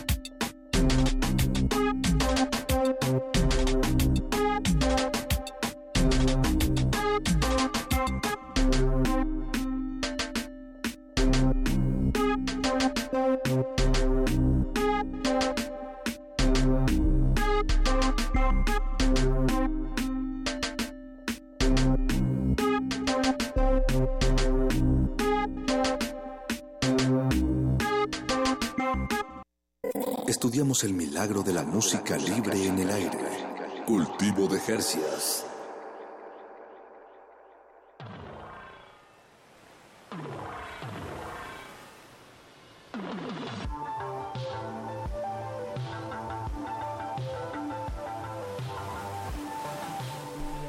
Eh, escuchamos tarjeta 666 de Paul Marmota y Tomasa del Real. Y James Manuel. Y James Manuel. Eh, los tres de Chile ahora nos visitan, o bueno, ya viven en México, algunos sí. sí, en México. Y nos da mucho gusto, estamos charlando de Chile, de reggaetón, de cultura de la calle. De mezclas otaku, metaleras, Hardcore, hardcore, reggaetón, eso está muy del futuro, ¿verdad? sí, yo sí, pensando sí. en, o sea, yo se lo muestro a amigo esto como la, las tribus urbanas, reggaetones y esto, y sí está fuerte, o sea, sí está como que un otaku, Pokémon, bailando Y bailan reggaetón full. uy. Raver, raver. Gótico ahí. tienen un pasito especial, o sea, no es cualquier cosa. Es como un pasito así. ¿Y, y cómo encuentra eso uno en YouTube? Por ejemplo? ¿Cómo Eh, busco ese Pokémon pasito? Chile, yo creo. Pokémon Chile. Pokémon Chile, sí. Tardeada, Mm. Pokémon Chile. Arenita. Arenita. Jingo. Jingo. Era un Jingo era un programa. Jingo lo veíamos todo el rato. Jingo era un programa que salía en la televisión abierta, era como juvenil en la tarde y se trataba de esto, como de, De esta, de, este, de estos. Pokémones tenían un programa. Entonces ellos salían bailando. con sus Claro, y había como una, una, una mina fresa, Sí. una así más de la calle, uno de con pelos de El colores. niño bonito, el niño feo, el niño gay. Había Sí. como harto estereotipo. Más asiático que metan a todo el mundo. ¿Y cómo, cómo se escribe Jingo? Con Y. Con Y. Estamos haciendo propaganda. Buena, aguante cabro. Ah, aguante la pero es arenita. cultura, La arenita se la trató de de suicidar, que era como una de las protagonistas, y se trató de ¿En la suicidar. vida real? Sí, la vida real. Oh, se tiró de un edificio y no se murió, porque eran como tres pisos. Mala hierba. Y no le... no Eran como, eran ídolos no muy malos, malos ídolos. en reales, reales, ¿no? Ídolos reales. Pero, era- lo que pero estaba. Carne y hueso. Carne y claro, lo hueso. que estaba sucediendo en ese momento Se y era bacán. caían. Y de- ahorita que dices lo, lo de otaku me, me llama la atención porque también, pues, eh, Japón, al ser una, una isla, pues sí, una isla, o sea, completamente rodeada de mar, también tiene estos como momentos surreales en, su cultura y en su en, sus calles, en su manera de, de entender el mundo, incluso me atrevería a decir. Em, ¿Ustedes en Chile hay, tienen alguna, hay una presencia japonesa? Digo, perdón que pregunte esto, pero es que me llama mucho la atención ahorita que mencionas lo Pues otaku. sí, hay como ahí. un barrio, Y también barrio están como coreano. muy, muy Yo en creo- la orilla, ¿no? Yo creo que Chile es bueno para consumir eh, lo que es como cultura internacional afuera. afuera. Entonces, obviamente, hay harto vínculo con el anime, con la animación. Dragon Ball Z, yo creo que todos los hombres vieron Dragon Ball Z. Era como Sí. máxima que fueron traducidas por los mexicanos, así que más hay una conexión con México también. Entonces, aparte de la, no sé, pues, del anime, está, no sé, la música, hay harta influencia. Hay como un Son mall anime en Hay un mall, Santiago. claro. Como en todos Sí. lados, yo, yo Bueno, claro. Como acá Sí. también, Acá que igual aquí también hay comercio. La friki plaza Friki es como su plaza. comercial. Eso. Aparte de eso también tienen comercio, o sea, ellos traen cosas de allá y las venden ahí, entonces Sí. tienen sus locales en ciertas partes de la ciudad, pues como aquí es lo mismo, yo Claro. digo, ellos están Sí. en todo el mundo igual de metidos. De metido. Ahora que dicen eso, me, me, me acordé que de chiquito en la tele de repente pasaban anuncios chilenos de, de dulces. Y Ay, yo, por ejemplo, pasaban uno de los chicles Bubaló, pero les Bubaló. decían Bubalú. Bubalú, sí. Ah, Bubalú, pero aquí les decimos Bubaló. buena, buena, buena. Y a mí se me hacía muy raro, decía, pero ¿por qué? Bueno, y, y como ya dijimos en el bloque anterior, eh, van a tener una presentación mañana en el Bajo Circuito. Y tenemos aquí a, a Dale Suave, a Prims. Hola. Abramos el micrófono, que suene esa, esa voz tan grave de Prims. ¿Cómo estás, Prims? De norteño. Eso. De norteño crudo.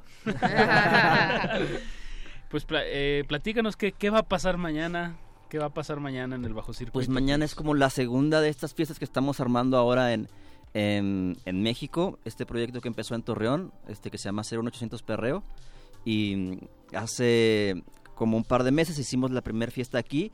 eh, gracias a una alianza que hicimos con otro proyecto que, es- que es del DF que se llama Perreo Millennial.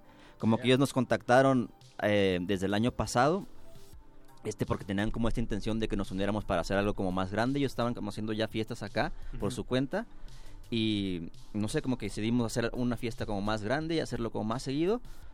Em, y pues nada, empezamos el, el- el- en abril con Chico Sonido y ahora este, hacemos esta segunda edición en bajo circuito con Tomasa, con Paul, con Taihana mm, y bueno, Lam- Lambuante, Mucha Onda, que son como los residentes de este proyecto de Perro Millennial, este Tony. ¿De dónde son estos estos chicos de Perro Millennial? Millennial? ¿Tienen, o sea, dónde hacen sus fiestas normalmente? Eh, una, una de las son son como dos chavos los que los que dirigen este proyecto que una es una Spat que ella eh, este a la vez es como tiene un proyecto alterno que es el Festival junto con Ah, o- o- ya. otros chavos. Sí. este es, es como parte de este proyecto del Festival de los que o sea, lo, lo organizan y esto. Y el otro chavo es este Jesús que mm, él se llama él tiene un tenía un proyecto tiene todavía que es un blog que se llama Mucha Onda que mutó a ser de un blog este a un DJ set y también y, Qué buena- y, y- y también qué buena y- y, tiene un programa tiene un programa de radio en Radivero que pone también sabes reggaetón y dembow y un montón de cosas así. Este ellos eh, ellos son los que dirigen este proyecto de Pero Mi- Millennial y con ellos estamos haciendo las fiestas en particular del DF porque ah, como que hacemos más fechas con con el proyecto. Hicimos con Tomás en Monterrey también. Hacemos siempre como aprovechamos Estuvo increíble Monterrey. Sí, estuvo, est- estuvo bien padre, como que en Monterrey fue la segunda ciudad en la que hicimos el, el- el proyecto después de Torreón y la gente es increíble en Monterrey, como que no, o sea, yo no sabía que, que, que había también como este su mundo reggaetonero, ¿sabes? Como su- igual que aquí, como súper incluyente, como que va, ¿sabes? O sea, va todo tipo de Va gente a las mundo. fiestas Sí. y lo más chingón es que van a bailar, ¿sabes? O sea, es eso, o sea, que neta va, va- la gente va a bailar y eso está bien padre. No a posar. No, y Sí, fueron, no, no. ah, pero y fueron todos sí a posar también, Digo, ¿por qué también, no? claro. Fueron todos súper lindos. Yo me saqué 8000 fotos, todos sacamos esas fotos, subiendo historia de Instagram. Al otro día tenía así como mil etiquetas, No. así como del Wow. evento. La gente, onda, todavía postean cosas. le- me, man- me mandaron fotos. Y yo decía, ¿qué? O sea, porque yo, claro, tengo una visión más pequeña de lo que está pasando, pero una foto o un video ya se ve todo lo que está pasando Alrededor. Claro, y era como, onda, de verdad lo que decías tú, vinieron todos a bailar, no había nadie como parado en un rincón conversando, así, nadie. Posando y bailando, así me, me- me gusta Sí. eso de eslogan. Posando y bailando, y todos súper lindos vestidos, las chicas con el pelo de colores, aro, todos con unas pintas increíbles, así ropa muy linda, como... Gracias a la gente que nos regaló aritos. Sí, a las de S, S y S, algo así, S y SS. S. Eh, pero así como como que fueron a un evento importante. Eso sentí yo, como que se vistieron para ir a un Sí, evento a bailar. Claro, claro. Es lo que está pasando justo con esa fiesta en, en- en Monterrey, que ya como tomó un nombre y la gente lo espera ca- cada, Mm. mes y entonces justo se arreglan y van. Claro, Y saben bacán. que van a ir a sudar y... Por, por cómo lo cuentan, me, me suena eh, más que que arreglarte, es como incluso un disfraz, me atrevería, ¿no? Sí, lo que claro, decías, ¿no, como, Tomás, al inicio? Como salir a, Mm. de, de Onda, voy, a una fiesta y me pongo glitter en la cara porque van a estar todos así, entonces como un momento para ya soltarse y, y, no sé, bailar o no sé, como ir cómodo. ¿no? Y, o dejarse ir, ¿no? Bueno, por completo. Bueno, Sí. como estas... eh, Es que incluye la, en- como que in- in- como es inclusivo, incluye a todos, pero también incluye a la moda, no solo la música, sino que la moda también está como de la mano. eh, Ir a mostrar tus ropitas nuevas, tus zapatillas nuevas. Claro, es como que somos todos un de- movimiento de baile, obviamente, Con- hasta abajo. Sí, po, es como una, un lugar donde estamos todos cómodos en dentro de nuestra rareza. Sí, eso está bueno. Y en este tema, pues incluyente, eh, y bueno, incluyendo ahorita que, que decías a Chico Sonido en estas fiestas eh, que están organizando Prims del 01800 Perreo, eh, Paul también acaba de hacer una... Un Digo, todavía no lanzas un, No, tema no. Que, que hiciste con Chico Sonido y con Misil. Sí, con Misileyas de Paraguay. Ah, y bien. ese track lo hicimos también en este estudio que estaba trabajando el año pasado y pues el track ya se terminó, este ya el máster final. Se está haciendo el video, yo creo que va a salir en una Hasta que semana. salga con video. Una semana y media, yo creo que sí. Muy bien. ¿Y cómo se llama este tema? Se llama Todo lo Mejor. Todo lo, mejor. Chico Sonido y Misil. Pues amenicemos a nuestros escuchas con música inédita, todo lo mejor de Paul Marmota, Chico Sonido y Misil de Paraguay. Ahorita lo checamos bien. Y estén atentos que en el siguiente bloque regalaremos un pasecito doble para la tocada de mañana de Tomasa del Real, eh, Dale Suave, Mucha Onda, Tayana y Paul Marmota Eh, en el esperen, bajo circuito. y Rip Tony. Y Rip Tony. Esperen todos estos tracks exclusivos que estamos tirando hoy día porque mañana vienen seguro en la fiesta. Eso. Vayan, lo esperamos, la vamos a reventar. Eso. Revienta la, la Lolui. Cultivo. Cultivo, cultivo de ejercios.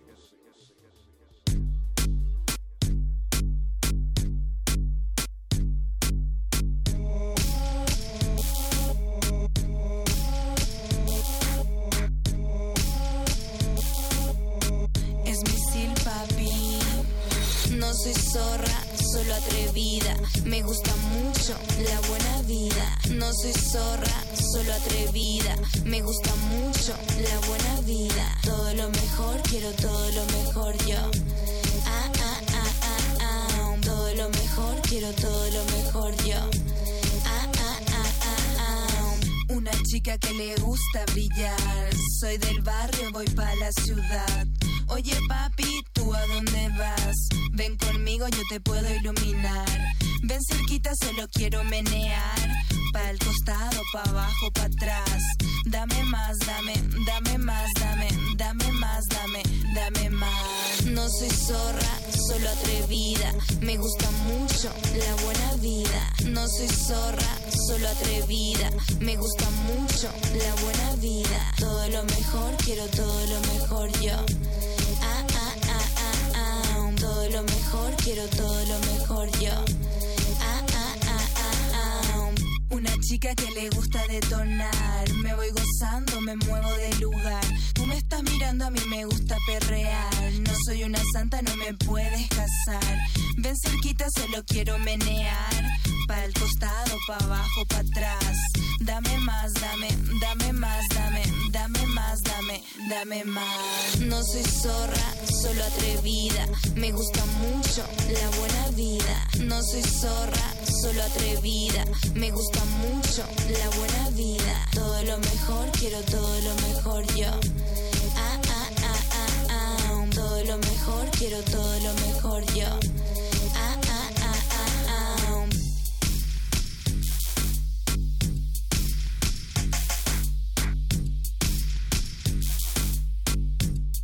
Cultivo de ejercicios.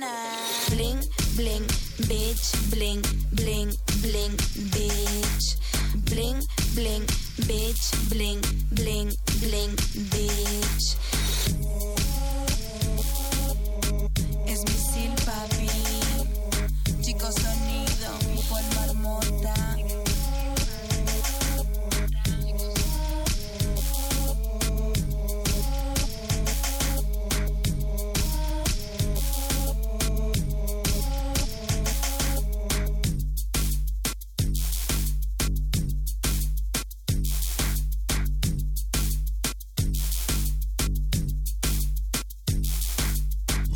En la flora musical. Cultivo de ejercios.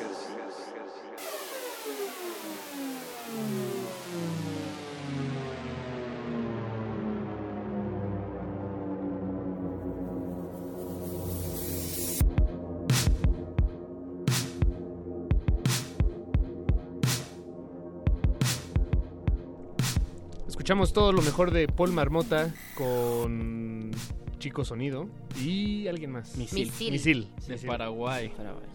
No sabía es, que eso era es de todo él. lo mejor. Es todo lo mejor. Está buena, me gustó, no la había Sí, escuchado, está buenísima. Bravo, Bravo, bravo. Aguante misil, buena. Nadie, nadie la había escuchado aquí, ¿verdad? Más que tú, por, porque sal- viene de tu computadora. Tal Sí, cual. o sea, bueno. tengo un programa de radio los martes con Lao y West Fates que por internet y ahí le he puesto un par de veces y en las fiestas nada más, pero así como online no, no existe. ¿Cómo podemos checar ese, ese programa? Eh, se llama Crater, está en lat. punto- ay, lat.mt en Facebook. Es la página de un amigo chileno que está yendo acá en México y él hace stream y así. Y estamos haciendo un programa de radio. Siempre lo hacemos los miércoles o martes. Esta semana no lo hicimos porque siempre vamos variando. Porque lo hacemos así nomás al momento. Y, y sí, sí no ha ido bien, la verdad. Y son como dos horas poniendo canciones de nosotros, de nuestros amigos y así. Eh, ¿qué le- ah, y esta semana no lo hicimos porque está Fatillita en la ciudad y hemos estado todos los días en el estudio con ellos. De hecho, vengo del estudio, ahora ya me voy para el estudio a seguir trabajando con ellos. Ayer esta- hice, hice una canción, ahí le metían Ah, canción. sí, eh, ayer grabamos con Fuete Villete y Tomasa en una colaboración que viene, va a estar bien buena. Como Es- lento, así medio romántico. Sí, es como ¿eh? un, es Ah, como un sí. rap R&B, no sé, loco. romántico. Me, me, me pusieron en una situación en la que tenía que calmarme. Sí. Como, oh, qué canto. Sí, porque siempre Tommy como que ya va la fiesta así bien acelerada y este era totalmente lo contrario, era para atrás, Chill. tranqui. Sí, Ya sabes, más Fuete Billete, música Igual salía lindo. salía lindo. Sí, salió bien bonito el track, la verdad, espérenlo, va a estar muy bueno. Y ahorita, que están platicando sobre eso, me, me pregunto sobre cómo, cómo, es, cómo es su experiencia en el estudio, cómo trabajan juntos. ¿Hay algo ahí que, que contar? ¿Cómo, No sé, cómo la verdad como que siempre se da muy... Somos todos amigos, nos caemos bien por lo menos, entonces como que no hay ninguna fricción, ahí, todos se están divirtiendo. Entonces como que, no sé, pones una, un beat y ya si le gusta a alguien, oye, esto, este cambio aquí. Pues, la verdad están todos escribiendo sus letras y no sé. Es como sin presión. Eh, claro, no hay presión, no hay presión ahí cuando ya tú te sientes cómodo ya ahora, ¿sabes? O, por ejemplo, la to- ahora con Tomasa, con Fuete Billete, estuvimos ahí compartiendo, qué sé yo, y ya Tomasa se sentó a escribir y hasta que ella se la puso a cantar así como así en voz alta, ¿no? ¡Ay, ay! Y ya, a Eh, grabar. claro. Y ya se grabó tres tomas y se acabó, ¿sabes? Ah, Y, o sea, bien. como, no sé. Me- Es, es como- muy orgánico Ajá. la manera de trabajar, la Ah, verdad. A mí se me hace, digo, anudado a orgánico también, pues es como muy. Este tipo de. Que sea tan casual su producción, lo hace Ajá. como muy fructífero, ¿no? Y muy. Sí, porque yo siento que Está lo, pasando mucho. lo primero que haces es lo mejor. Yo me he dado cuenta de eso. Por ejemplo, yo me grabo mucho, por ejemplo, una melodía, ¿sabes? Y me puedo grabar, no sé, cinco minutos sobre un beat. Y lo primero que, que hice fue lo lo que me gusta, ¿sabes? Lo, y lo mejor. Entonces ya nos dimos cuenta que ya lo primero ya está ahí. No le, le das más vuelta y ya te pones a pensar mucho y ya, ya no, no está Se- bien. Se ¿sabes? te tranca. Ajá, Sí, entonces no, cuando, no, no. porque cuando te sale así es lo que realmente, no sé, ¿sabes? No, estoy de acuerdo. Ya después como Sí, que ya sí. se, no sé, pero está bueno la verdad. Todo lo mejor. Todo lo es mejor. lo que sale en el momento. y bueno, hab- hablando de, de- de, pues todo lo que hemos estado charlando estos últimos 50 minutos, Apache, ha llegado el momento de decirle a la audiencia que tenemos un pase doble. ¿Es un pase doble, dijimos? O- Hoy valen oro. Sí. ¿Sí? Hoy valen oro porque Hoy se va a llenar. Un pase doble para regalarle estimado a usted, estimado miembro de la audiencia o miembra de la audiencia. Para no mañana. importa. Para mañana. Entonces pónganse en contacto con nosotros 55 23 Pero no es 54 para 12. cualquier persona. Es para Ah, mayores no, de no. edad también, hay que decir Ah, bueno, eso. ¿eh? Para La mayores de edad. de regalo es para alguien que quiera hablar algo muy interesante. Ah, Exacto, la claro. única manera de, de que se lo lleve si se pone en contacto con nosotros y charla un momento al aire aquí. Y nos sí, porque saludos. no se la van a Eh, ganar así nomás. No, no. Deja doy el teléfono 55 23 54 12. Marque ahora, gánese un boleto para mañana. Las líneas están abiertas. Y en realidad tenemos cinco minutos para que se anime, porque si no... ya se está sonando. Llame, teléfono. llame. Llame. Llame Llame ya. ahora. Ya está sonando el En teléfono. cuanto nos den la indicación, la indicación mandamos al aire a esta persona o la, la, int- la incluimos al aire. A- aprovecho Ah, mientras bueno. esto Ajá, sucede. eh, el día de ayer acaba de salir una canción que hice con Batial, ellas de Uh, España. El video lo hizo la editorial Canadá, que ellos trabajan con Mm. el Guincho, Astros y muchos artistas bien grandes. Dense una vuelta al, al YouTube de Batial. Bat Yal. Batial, sí, con Y. Ok. Eh, Gial. Eh, ahí chequenla, es- tiene unos tracks buenísimos. ¿Cómo se llama la canción? Se llama Nice, Nicest Cocky. Nice. Es, que- es como pues, una traducción de inglés. Está todo como en un inglés jamaiquino extraño. Órale. Y ella canta en catalán también, entonces está muy bizarro. Chequenlo por ahí. Ya tenemos a alguien al aire. ¿Quién, ¿Quién está del otro lado de la bocina? Buenas noches. ¿Cómo están? Buenas noches. Ay, solo yo estoy escuchando. Sí, solo Ay, tú, Tomás. la- ¿Cómo está? la. ¿Cómo estamos? bien, contigo quería hablar. Contigo quería Oli, hablar. ¿cómo está ahí? ¿Qué- ¿Cómo te llamas? Eh, estoy bien. ¿Cómo te Soy llamas? Álvaro para servirles a todos. Álvaro. ustedes. ¿Cómo Hola están? Álvaro, ¿cómo estás? Qué buen programa, está bien chingona la música. Yeah, Muchas gracias. gracias. ¿De, de qué parte nos llamas, Álvaro? Pues de acá del mismísimo defectuoso ahora CDMX. Eso. Eh, Oye, y bueno, pues platícanos algo para que, que te ganes tu, tu pase doble para mañana. ¿O, o Pues qué le quieres ¿qué decir les a Tomasa? si mejor les hablo el, el, el lunes y les cuento cómo me fue? ¿De la ¿No? fiesta o qué? Del Reven, claro. Eh, bueno, pues ya así, así se va. ¿Así nada más? No, pero No, hay pero sí, un- ¿qué está dispuesto a Platícanos. hacer para No, el no. show de Es que Tomás el Real? ¿Por qué, te, ¿por qué ¿Qué canción le mereces gusta de la ir a esta algo? No, no, no. Oye, ¿Por qué mereces ir a esta fiesta y con un amigo? O amiga, no sé. No, voy a ir con una amiga, por supuesto. Ah, Pues porque me la quiero pasar bien chingón, su música está bien chida, este, um, y seguramente eh, van a andar en otro lado acá en México, igual si no puedo ir esta vez, los- ah Los no, en tienes que lado. ir con tu amiga. ¿Cómo se llama tu amiga? se llama Adriana. Adriana. Dile a Adriana que vaya bien linda mañana. No, siempre anda bien chula. Tú has de estar bien hermosa, ¿eh? Seguro También quiero igual. verte. No, tiene un gran show. Eh, Álvaro, Qué padre. ¿qué, qué opinas sobre el reggaetón, que suene reggaetón así de fresco en la radio? Pues que em, sobre todo fresco suena bien internacionalizado, bien naturalizado, bien humanizado. Me gustó mucho, ¿eh? Está bien, bien chida su música. Eh, muchas gracias. Gracias. Pues ya con eso ya ganaste, Álvaro. No Eh, ganó. ¿Eh? Ya se, se la ganó, ganó, ya se la ganó. Ya se la ganó. ganó. Ya la ganó. O- Quédate en la Oye, me línea. vas a dedicar una, una canción. ¿Cómo te llamas? Discúlpame, no escuché tu nombre, perdóname. ¿Qué, yo? ¿Cómo, cómo? Sí, sí, tú, tú. ¿Yo, Tomasa? Dedícame una canción, no seas así.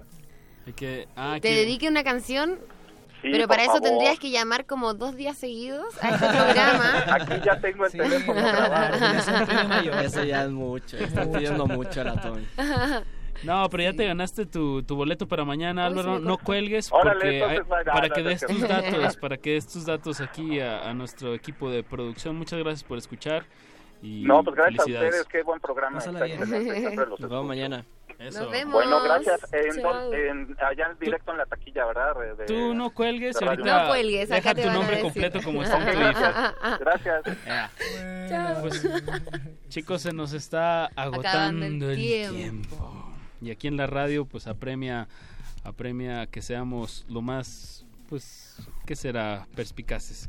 Eh, nos queda un tema más que nos trajo Paul, otro estreno mundial. Puros estrenos. Puros estrenos, pero pues algo que quieran agregar, una última invitación para, la- para el evento de mañana. O para el plan, los, la gira que mencionaron hace unos Síganme en momentos que tienen Instagram y se van a enterar de todo. Es Buenísimo. así de fácil, ¿verdad? Sí, a mí Sí. también Paul. síganme en Instagram. Es Paul Marmota, todo junto en todas mis redes sociales. Ahí. Yo igual, arroba Tomasa chisme. del Real, todo junto.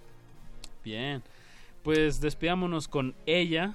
Sí, este, este- ¿qué, qué onda con este tema, Paul? Este track es de Rosela, ella es mexicana pero vive en Los Ángeles y esta es su primera canción que saca.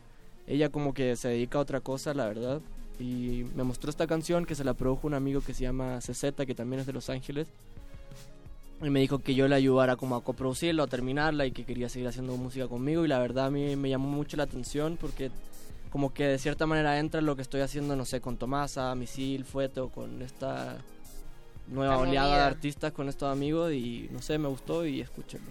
Uh. Ay, qué lindo somos todos amigos. Sí, no, pero eso, eso es lo más Sí. sano, que haya comunidad, Sí. ¿no? Y que haya Sí. Pues chicos, Tomasa del Real, Tony, Paul Marmota y Prims, muchísimas gracias por venir aquí a la cabina de Gracias. Gracias a ustedes. por invitarnos. No falten mañana a la fiesta. Éxito total mañana asegurado en el Oye, tienen que ir 01800 todos, Perreo. todos Eh, solo una cosa, las preventas se agotaron, pero habrá boletos mañana en taquilla a partir de las 9 de la A noche. Que lleguen temprano.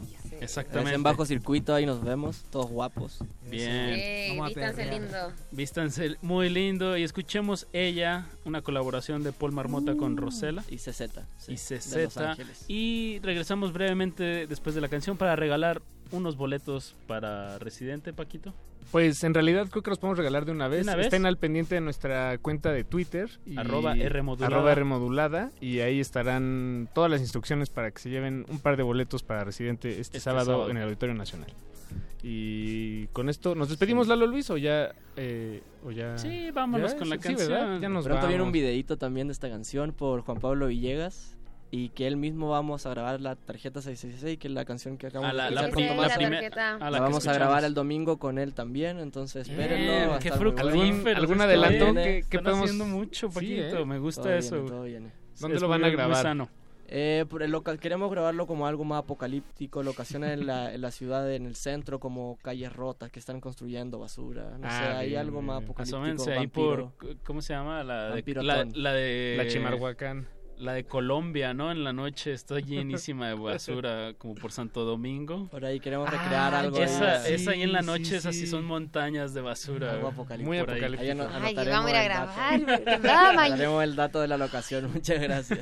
Quiero descansar. Descanse, bueno, Hay pues tiempo para vámonos, descansar, Tomasa del Real. No Muchísimas gracias a todos por venir y, y de verdad, Paul, muchas gracias por, por compartir estos, estos temas exclusivos. Sí, cuando quieran, aquí hay muchos más guardados. Cuando quieran, yo vengo. Eso. No, para este espacio, de verdad. Sí, buenísimo. Eh, pues vámonos con ella, Paquito de Pablo. Muchas gracias a Eduardo Luis en la producción, a Agustín Mulia en la operación de este programa, a Jesua Racelayon asistiéndonos como siempre. Y a Mauricio Orduña que no tiene nada que ver, sí, no hizo nada eh, para el cultivo de ejercicios en la última hora, pero, lo queremos mucho. pero no le cambien porque de, de 10 a 11 de la noche la resistencia modulada continúa con Gla- Gla- Glaciares, que es el programa de Van a Mauricio poner Orduña. mucha salsa, sal, Le van a echar mucha salsa a la... Salsa glaciando se llama la emisión de esta noche. Ah, wow. Va. Le van a, van a llenar la radio de, de Sugar Glass y de salsa picante. Exacto. Nos despedimos, vamos a- Apache. Muchas Paco. gracias. Hasta mañana. Cultivo de ejercicios.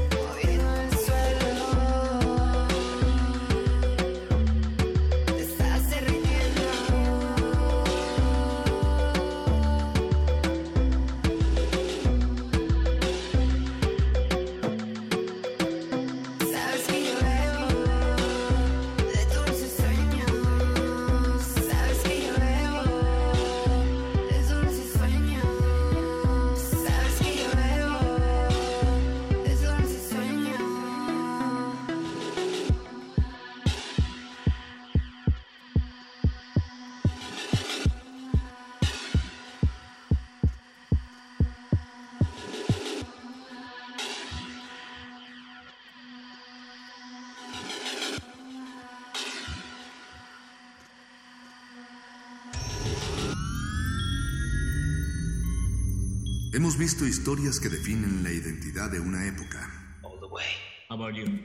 Sentimos los trailers, la fila de las palomitas, los créditos y el número de los asientos. Nos gusta el cine. Todo el cine. Y queremos platicar, debatir y discutir sobre él. De retinas.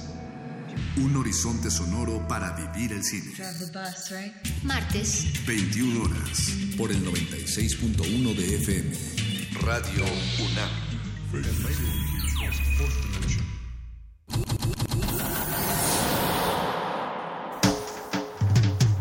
Congelamos la noche sobre las bocinas. Cristalice en tus oídos. Fractalizamos los sonidos para tender puentes imaginarios. Glaciares. Túneles infinitos para el fin del mundo.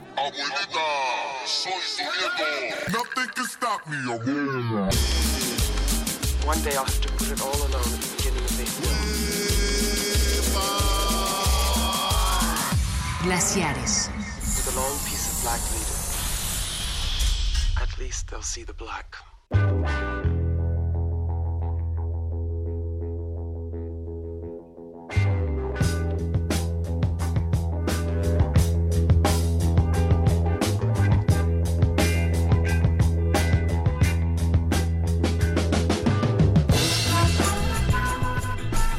Muy buenas noches, bienvenidos a Glaciares, el programa que teje puentes, este, puentes entre curadurías cotidianas, curadurías, pues bastante a veces absurdas.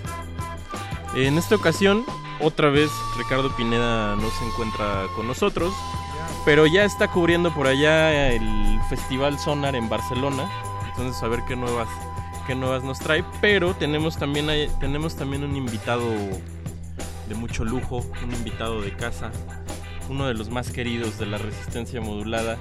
Aquí a mi izquierda está el querido Eduardo Luis. Hola, ¿cómo estás, Mauricio? ¿Cómo estás? Wow, qué alegría estar contigo. Creo que esto nunca había pasado. Sí, ¿no? Eh, Lalo Luis, cuéntale a nuestra querida audiencia qué vamos a, qué vamos a tener hoy en Glaciares. Pues, eh, hoy va a ser una noche un poco interesante. Eh, jamás pensé que iba Un a poco- ser... Solo un poco interesante. No, va a estar muy, muy, muy interesante. Muy interesante. Eh, nunca creí que yo eh, fuese a hacer lo que voy a hacer el día de hoy. Curiosamente, yo tampoco nunca pensé que iba que iba a llegar un momento en mi vida que iba que iba a programar este tipo de música. Pero- O sea, no porque sea una o bueno, sí es una música en la que no estoy como muy cercano. Quizás es de esas cosas que están muy cercanas en tu cotidianidad, pero a veces no te das tanta cuenta como que metes ahí oídos oído sordo, pero pero no, yo tampoco nunca me imaginé que iba a hacer un programa de esto. Pero, pero aprendimos mucho haciendo Sí. el programa y creo que es interesante enseñar también, o, o- en verdad hay mucha gente que ya sabe de este tema. Sí. Pero, pero está bueno, está bueno como... Sí, y también, también era, ¿sabes que Era más una especie de reto para, para ver de qué, qué tipo de, de esta música podía entrar en el concepto de glaciares, tal vez, ¿no? Exacto. Como rascar y no poner así a la primera, pues la que hemos escuchado todos, o no sé, o la que ponen mucho en las fiestas. Eh, querida audiencia, el día de hoy vamos a hablar de salsa. Salsa. De verdad es, es algo que, que nunca pensé, pero fue muy divertido y es bien interesante todo lo que pasa eh, pues, en la historia de este género, ¿no?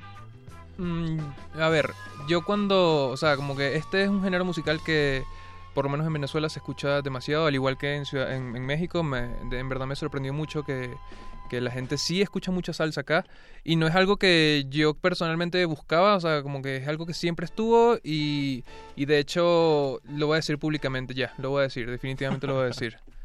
No hay persona en esta cabina, por, por lo menos, que baile mejor salsa que yo. Ah, ¿no?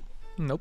Wow, pues vamos a empezar con, pues primero con, con un titán de, pues ya, un personaje gigante de, de este género, que bueno, es una dupla, dos, Willy Colón y Héctor Lavoe con esto que se llama eh, Todo tiene su final y después vamos a escuchar la orquesta Salserín. ¿Quién es la orquesta Salserín? ¡Wow!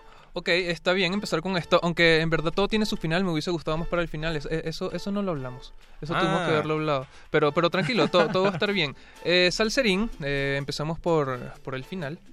Eh, Salserín eh, es o era, eh, porque es de estas bandas que se van como... como se, Rehac- re- ajá, se van rehaciendo cada año, cada cinco años o algo así. Eh, era una agrupación eh, de jóvenes, chicos, niños, de hecho bebés, casi, em, de salsa. Em, empezó en los 90, supongo, eh, a hacer como los menudos de Venezuela, Como pero de salsa. No, güey, no como los chamos. Em, pero, pero, exacto, mm, todo el mundo tuvo su menudo y yo tuve mi salserín, ¿me entiendes? Ya. Y entonces eh, todo todos los, los niños de mi edad querían ser salserines, hacían como casting y cosas así. Todo el mundo quería ser salsa. Creo que por eso yo sé bailar salsa, porque yo quería ser en algún O momento. sea, era una especie de boy band, pero... Ajá, tal cual, tal pero cual. de salsa. Eh, y bueno, Salserín era una banda mm, chévere, se supone, en, en los 90. Luego ya, ya, no, ya no me gusta tanto. Y de hecho, dos, uno de los cantantes ahora es chavista y eso ya no me gusta. pero, pero, pero estaba muy bueno, estaba muy bueno. Este, me, me gusta que el primer segmento sea Salserín. Pues muy bien, vamos a darle. Usted está en Glaciares, por favor no se despegue y seguimos aquí con el querido Eduardo Luis hablando de salsa. Glaciares.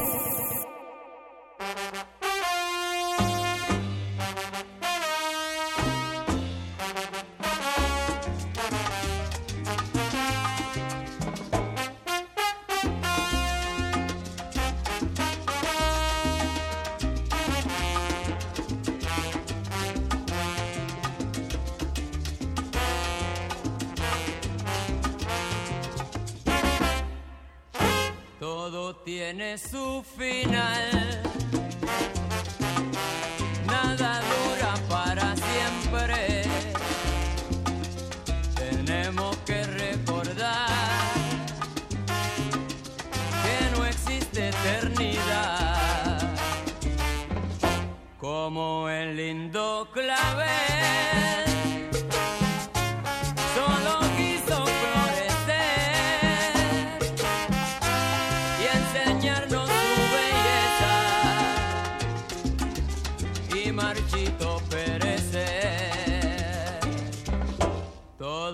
Tiene su final. Nada dura para siempre. Tenemos que recordar que no existe eternidad como el campeón mundial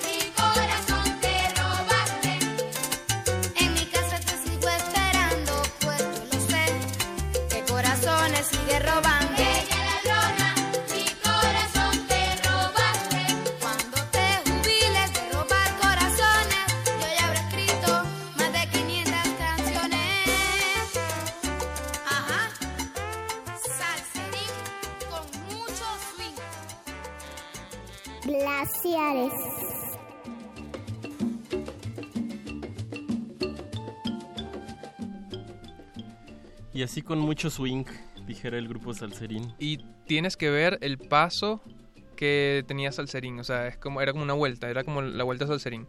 Y entonces eh, todo el mundo daba la vuelta a Salserín cuando, cuando pasaba cierta parte de la canción, de varias canciones, porque tenían muchas. Ya, que yo estaba pensando que también, o sea, obviamente esta es una aproximación, digamos, de gente, o sea, la gente como de nuestra edad aproximada, digamos, no sé si escuche mucha, mucha salsa, pero también creo que es una, un género que es casi exclusivamente para, para bailar, o sea...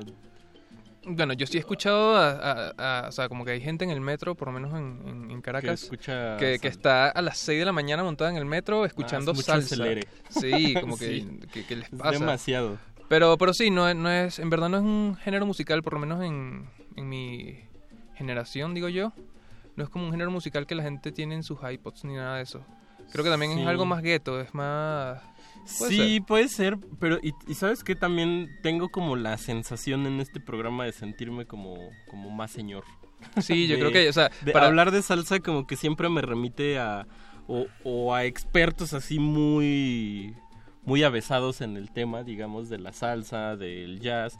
Y creo que mucha gente también le entra mucho por el jazz, ¿no? Al, al- a la salsa. Bueno, sí tienen mucho que ver, eh, las trompetas tienen un Sí. protagonismo importante en, en la salsa. Por lo menos en un, un- un tipo de salsa. Sí. Incluso también creo que está en sus orígenes ahí el, el- pues todas estas grandes bandas, ¿no? Como como soneros, eh, bueno, de son cubano, como grandes orquestas de muchos metales y todo eso está como en los orígenes, quizás digamos, de, de la salsa, ¿no? Porque aquí vienen nuestros datos históricos eh, que investigamos muy bien. Aunque no sé qué tan bien, porque Wikipedia no sé qué tan confiable sea. Pero, pero lo que entendemos es que todo empezó en Cuba. Em, hay un cuento que dice que Cheo Marchetti, que era un salsero, o sea, no, era un, un músico cubano, Sí. em, emigró de Cuba a México. Ya. México eh, eh, lo influencia de alguna manera. No sé si musicalmente, pero lo influencia de alguna manera, por lo menos en el nombre de salsa. O sea, como que el tema de la salsa en, en este país sí es tiene un origen gastronómico. Sí, sí, total. Eh, bueno, entonces, eh, este señor, eh, Cheo Marchetti, em, se regresa a Cuba y empieza a ser músico em, con una banda que llama, inspirado por México, Los el conjunto Los. Salseros. Sí. Eh, este señor em, se va de gira por América y llega a Venezuela.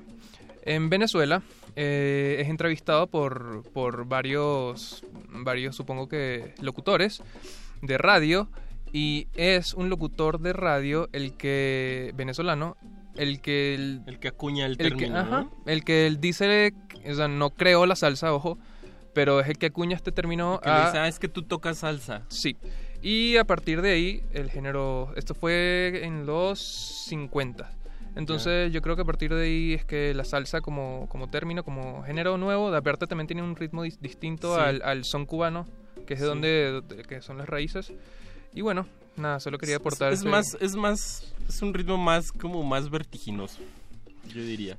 Y bueno, también creo que el Bronx, así como tantas aportaciones culturales ha hecho a la música como el hip hop y el rap, pues también hay ahí algo, ¿no? Con, con muy grande con la Fania y todo, bueno, este sello importante de, pues, del género. Sí, el, la el más Fania. importante, sin duda. Y bueno, pues precisamente escuchamos a Héctor Lavoe abriendo el, el programa, ¿no? Que es como de los que encabezan la Fania. Sí, señor, con, con esta canción que, bueno, mm, me, me lleva mucho a- al pasado. Quizás no al pasado porque yo lo escuchaba, creo que más por mis tíos. A un tío en específico Sí. le, le- le encantaba esa canción. Y, y bueno, yo creo que así es que uno empieza como a, como a meterse en esto de, de la salsa en Venezuela. Si no bailas eh, salsa o merengue, que de eso tenemos que hablar luego. Eh, merengue. Sí, porque hay gente que confunde merengue con salsa. Hay, hay gente que todavía no llega a Como por el acelere un poco, ¿no? Sí, pero, pero bueno, la cosa es que tenías que bailar y empezabas a bailar bailando con tu tía, con tu hermana y, y yo gracias a mi hermana sé bailar salsa. Justo. Es que justo es ese como acercamiento de tío. Sí, Eh, total. Un género de tío. Y bueno, esto es Glaciares, es nuestra aproximación que pudimos hacer a este género de, de la salsa. Y ahora eh, les tengo que echar otro cuentico. Em, César Miguel Rondón es un periodista venezolano. em, muy, muy reconocido. Es un señor que se levanta todos los días a las 4 de la mañana porque a las 6 de la mañana él está dando las noticias a todo el país. Qué bárbaro. Eh, y es, eh, es un, o sea, no sé, mi mamá se vuelve loca po- por, él, por ejemplo. Ya. Entonces, eh, este señor, en los años eh, 70, entiendo, finales de los 70, escribe un libro. Eh, se llama El libro de la salsa. Eh, por ende, La es Biblia, un- la Biblia sí, de la salsa. tal cual. Y mm, es, eh, no sé, eh, tiene como muchos contactos con muchos de los, mm, de los músicos que vamos a poner hoy. y bueno, este señor trabajó en, trabaja en, en la emisora Éxitos 99.9 de Caracas, donde yo trabajé antes de venir para acá. Y logré conseguir, o sea, mi mamá, quiero que sepas que mi mamá estu- está, estaría demasiado Contenta. em, contenta de que, de que esto pase. Porque el señor César Miguel Rondón este, nos mandó eh, sus recomendaciones musicales para esta noche. Y Eh, aquí las van a tener pues para toda la audiencia de Radio Nam de Resistencia Modulada y de los glaciares. Lo, lo divertido de César Miguel es que si es un periodista venezolano, esto lo tuve que haber dicho al principio, pero es un periodista venezolano que nació en Ciudad de México. Ah, por cuestiones totalmente mm, Políticas. venezo- ajá, políticas venezolanas. O sea, sus padres tuvieron que salir exiliados de, De Venezuela. de Venezuela, pero luego él regresó a, a los dos años. Y bueno, eh, esto que vamos a escuchar van a ser sus recomendaciones musicales para Glaciares en Radio UNAM Resistencia Modulada. Eso, pues vamos con el siguiente bloque y regresamos con nuestra aproximación millennial a la salsa. Glaciares. Hola Eduardo, hola Mauricio. Miren, nuevo he oído algo que me gustó muchísimo de Edwin Bonilla, El son de los compadres. Viejo, eh, lo que ustedes quieran de, de Ismael Rivera, es una maravilla siempre. Éxito. Glaciares.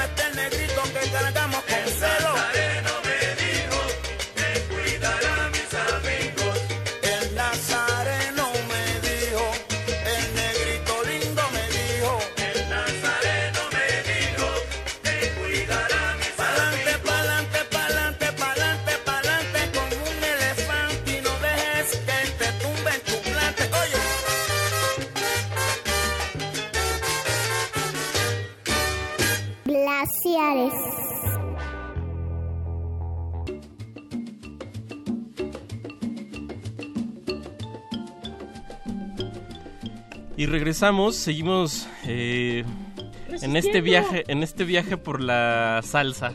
Por la sal, por nuestra salsa. Por nuestra Porque, o sea, salsa. yo estoy demasiado seguro que hay gente en este momento como insultándonos porque Sí, seguro de esos muchachos no saben. Sí, pero bueno, yo yo creo que yo he escuchado bastante salsa. No no no no porque quiera, porque porque te obligan en las camionetitas. Sí, claro, y yo creo que también es, o sea, para mí fue como un gran ejercicio, digo, echarme un clavado, a sobre todo con un género que, que yo lo relaciono mucho solo al baile familiar o en las fiestas, y como al señor necio a veces que también solo quiere estar bailando salsa y que no le gusta la cumbia, o, o sea, porque cumbia sí escucho para oír o cuando estoy, bueno, para trabajar o lo que esté haciendo, pero sí salsa no se me ocurre y tampoco siento que sea, por lo menos eh, eh, a mi edad, como un género con el que me sienta yo identificado.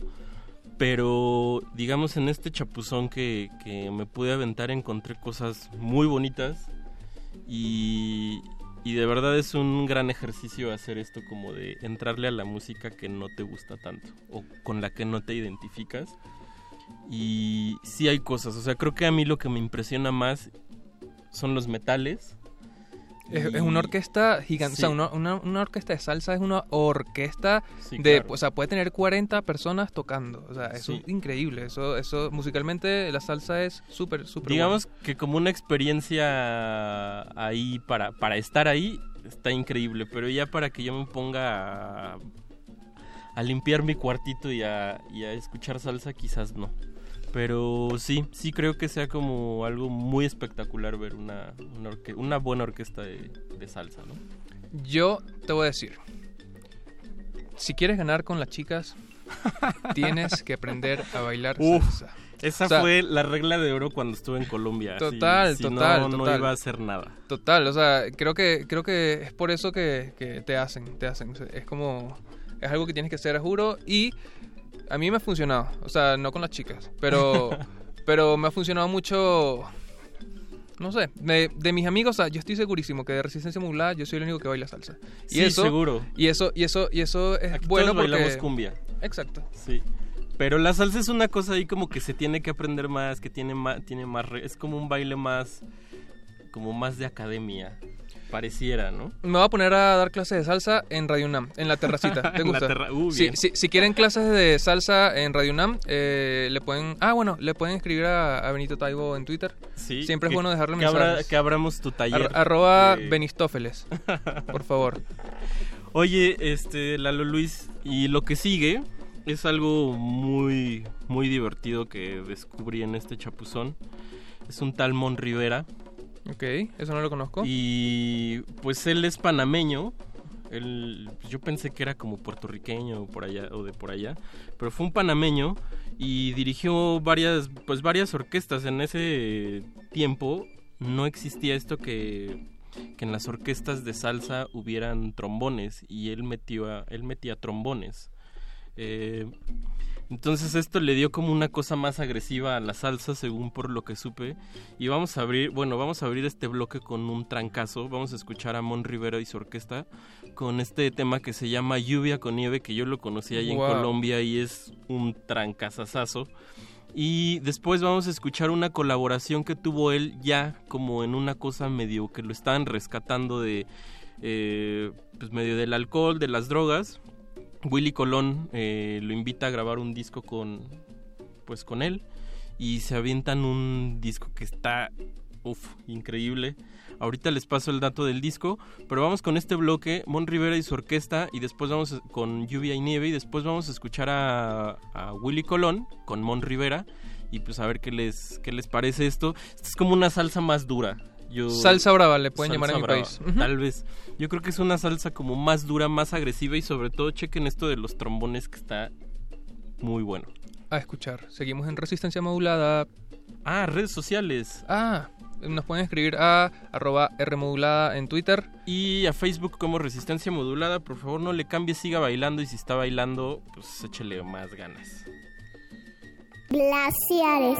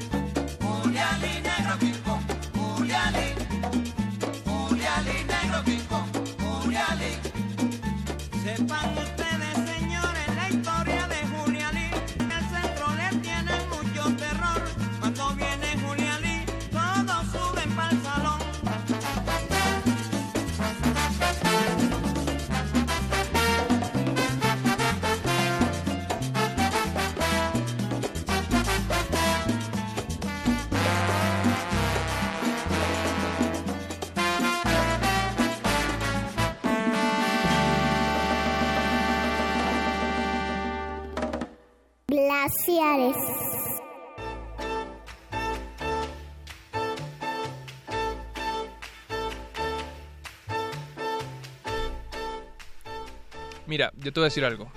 Para sentir la salsa, o sea, tienes que sentir la salsa. Em, tienes que hacer la clave. Ya. La clave Estoy- es... Estoy desagitado. Lalo. Sí, perdón, es que... es para que los que no estuvieron Empezaron las no- clases. sí, para los que no están aquí en la cabina, que está llena de calorcito. eh, bueno, ya Lalo Luis se puso a darle clases a Pache Raspi y a Paquito de Pablo y a mí. A darnos nuestros primeros pasos de, de salsa. Pero, ¿de qué hablabas con la clave? Hay que sentir la clave. Si sientes la clave... A ver, ahí qué sería. Bueno, pa' gozar. Pam, Bueno, pero esto, no es salsa. pam.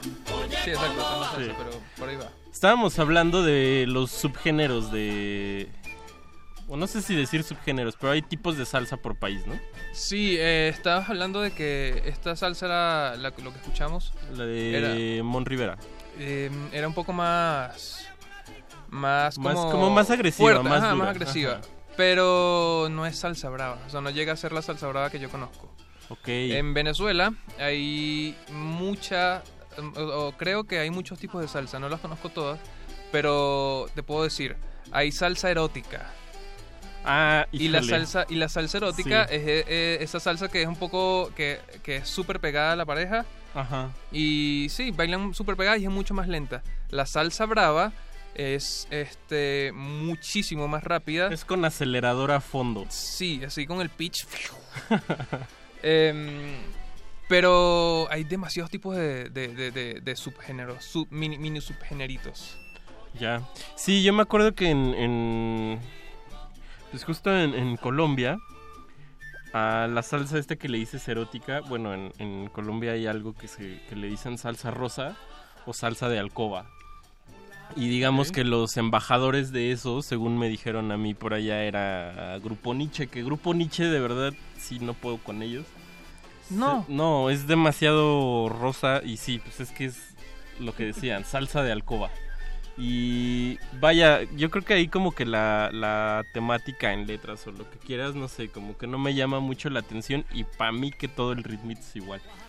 Entonces ya ahí ya no, ya no distingo demasiado entre...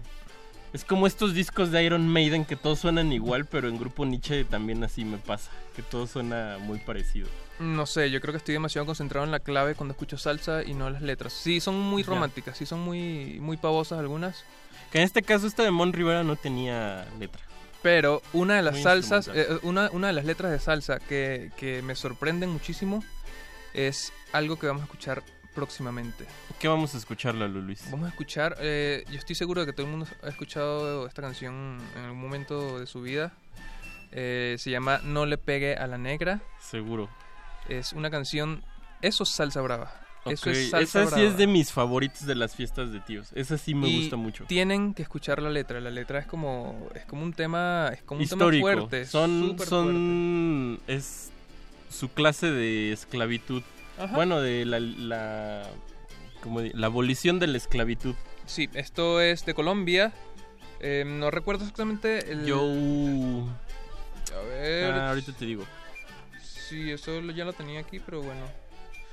Pero mm, pero en serio, en serio, es un tipo de salsa. Arroyo. Es un tipo de salsa que, o sea, Sí, baila- este sí es bailas, bárbara. bailas dos canciones Y acabas y- agotado. Y, ya, ya, ya no más. Pero obviamente hay gente que hay gente que, que baila 300 mil veces mejor que, que yo y se puede echar 300 mil canciones como esta. Y aparte hace ahí para lucirse en la fiesta la famosa rueda de casino. No, esas cosas así que de verdad son muy feas en las fiestas ya no salsa casino sí no lo soporto. O sea, Sí, te- no. te- tenía un amigo que estaba en clase de salsa casino, pero... Es, es que es eso, Mm. justo ese tipo de... Es que voy a clases de... O sea, esos que bailan como en las academias de salsa, sí, de verdad. No sé, no sé qué... No los quiero en mis fiestas. Es posible, no, no, tampoco. O sea, el- eh, al final es salsa y es chévere bailar salsa. O sea, tienes que sentirlo. Recuerda, Así como estabas bailando ahorita tú, es como súper orgánico, natural. Pero, pero, pero es que creo que es eso. No me gusta mucho como la organización en cuanto bailo, eh, no coordino, creo yo. Entonces, bailar, sea, si no, si no coordino yo, aunque bailo muy bien salsa, imagínate con un grupo de gente que están todos sincronizados, no sé, me parece un poco complicado. Y no es como de mis cosas favoritas. O sea, no quiero aprender a bailar salsa casi, ¿no? Creo que no, Sí, no lo necesito. No lo necesito. Muy bien, Lalo Luis. Vamos a escuchar eh, No le pega a la negra con Joe Arroyo. Que sí, esta sí es de mis favoritas de, Sí, de totalmente. las fiestas de los tíos. Sí es, sí es muy acelerada y sí tiene mucho, mucho sabor. Y después vamos a escuchar a estos cuates que yo también, digamos, en mi chapuzón descubrí que se llaman Richie Ray y Bobby Cruz. Ay, Richie, un saludito a Richie, Un saludo donde a quiera Rich, que esté. Pobrecito ahí en Barcelona. Ay, ¿a poco? Eh, y este tema se llama Yo soy Babalú. Entonces, estos cuates eran directores de pues de orquesta y de repente empezaron a o sea, como que sus discos a veces tienen como swing como medio bugalú y de repente ahí fum, tienen como un un desliz medio a la salsa y ya después sí se dedicaron a hacer a hacer salsa. Entonces vamos a escuchar a Joe Arroyo. Arroyo y a Richie Ray y Bobby Cruz, que de verdad es una mancuerna a la que hay que entrarle porque están bien variaditos, no nada más hacen salsa, hacen más cosas. Y pues vámonos, usted sigue en Glaciares, por favor no le cambie. Glaciares. Quiero contarle, mi hermano, un pedacito de la historia negra, de la historia nuestra, caballero. Y dice así. Quiero contarle, mi hermano, un pedacito de la historia negra, de la historia nuestra, caballero. Y quiero contarle, mi hermano, un pedacito de la historia negra, de la historia nuestra, caballero. Y dice así.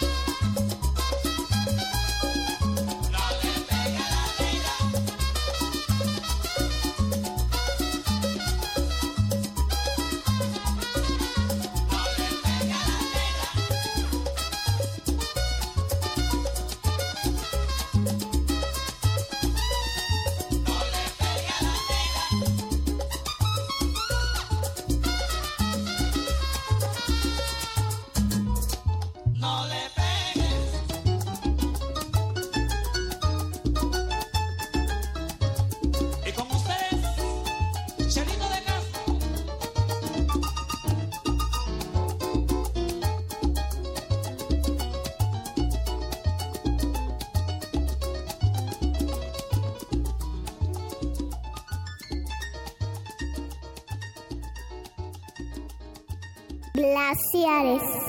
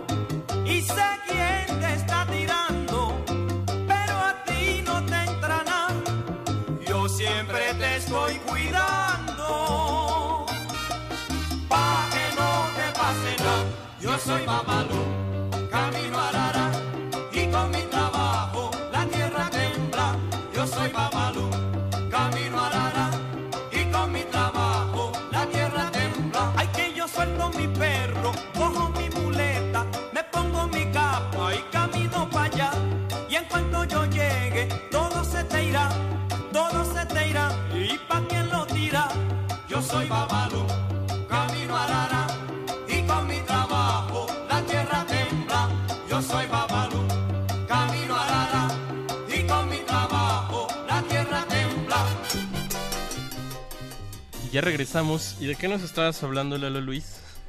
Mm, de la el clave. sargento pimienta Tienes de que- tienes que sentir la el clave, sargento hermano. pimienta de la salsa quién es Sí, eh, mm, Pedro Navaja es una canción compuesta por Rubén Blades. Muy bien. Eh, forma parte del álbum Siembra, que es el disco más vendido de la salsa. Órale. Eh, esta canción es con Willy Colón. Eh, eso es lo que vamos a estar escuchando al finalizar nuestro Pues ya, programa. querido Lalo Luis, ha llegado el momento de despedirnos. Qué Ok. gusto haberte tenido aquí y que nos hayas Igualmente. enseñado unos pasitos de salsa. Próximamente en Radio el taller de salsa de Eduardo Luis. En la Julián Carrillo. En la Julián Carrillo, ándale. Este, no, Lalo Luis, pues muchas gracias por haber venido. A ti por invitarme. Por haberte quedado. Eh, y qué buena onda también esta colaboración de, de, de tu amigo periodista allá en Venezuela. No, bueno, no es mi amigo, es como bueno, como tiene como 70 años más que yo, pero pero en verdad es un honor haberlo tenido. Sí. Y las recomendaciones estuvieron muy buenas porque es nuevo, era algo nuevo y algo Sí. viejito de alguien que verdaderamente sabe del tema, ¿no? Y bueno, estas dos últimas piezas que escuchamos, la de Joe Arroyo y la de Pedro Navajas, es justo lo que te decía, ves que sí se pueden hablar de más cosas y hasta cosas históricas en la salsa, no nada más es como la salsa romántica, que esa es, creo que principalmente es con la que tengo medio, me Tienes, cuesta trabajo. tienes un issue, sí. Sí, Te- sí, te- me te- cuesta te he mucho trabajo. Pero, pero tienes que sentir la clave, Mau. Es Listo. eso, es eso. Pues es eso. Vamos a despedir entonces, digamos, con la canción más emblemática de la salsa, Rubén Blades. eh, y pues esta canción que se llama Pedro Navajas. Esto fue Glaciares, muchísimas gracias. Eh, nos escuchamos el próximo jueves en punto de las 10 de la noche. Y pues descansen, buen día, sean felices. Lalo Luis, gracias. Nos vemos, quédense. eh, nos vemos mañana en Resistencia Modulada desde las 8 de la noche. Gracias a, a- a los señores de Cultivo de Ejercicios que se quedaron a acompañarnos y aprender salsa. Y aprender salsa. Yeah. Vámonos. Bye. Glaciares.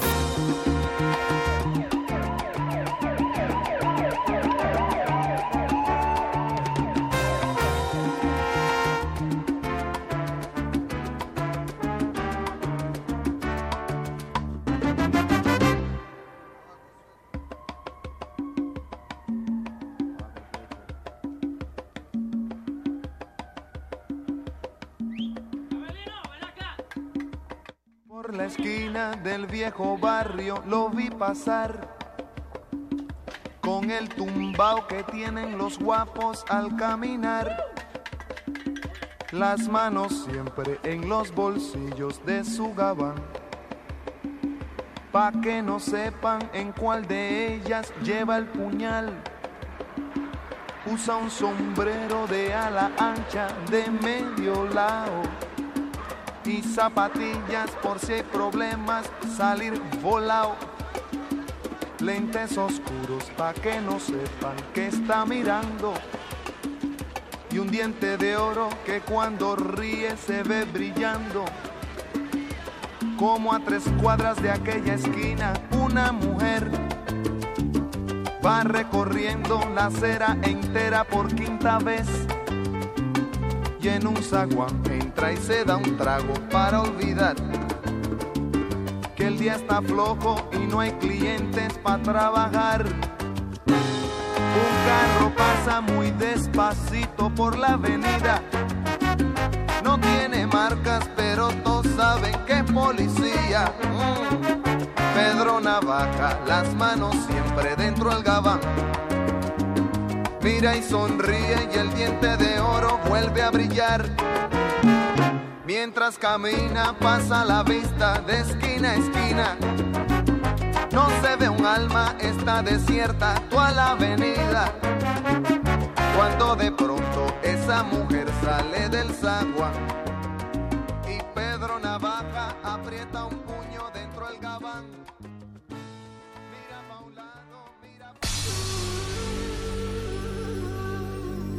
Por siglos nos hemos hecho escuchar. Nacimos como parte de esa inmensa mayoría. Hablar, Escuchar, debatir, proponer, cuestionar. está en nuestra naturaleza. instrumentos de conciencia de nuestro Usamos el sonido porque atraviesa obstáculos. Muros, fronteras. Nosotros somos la resistencia.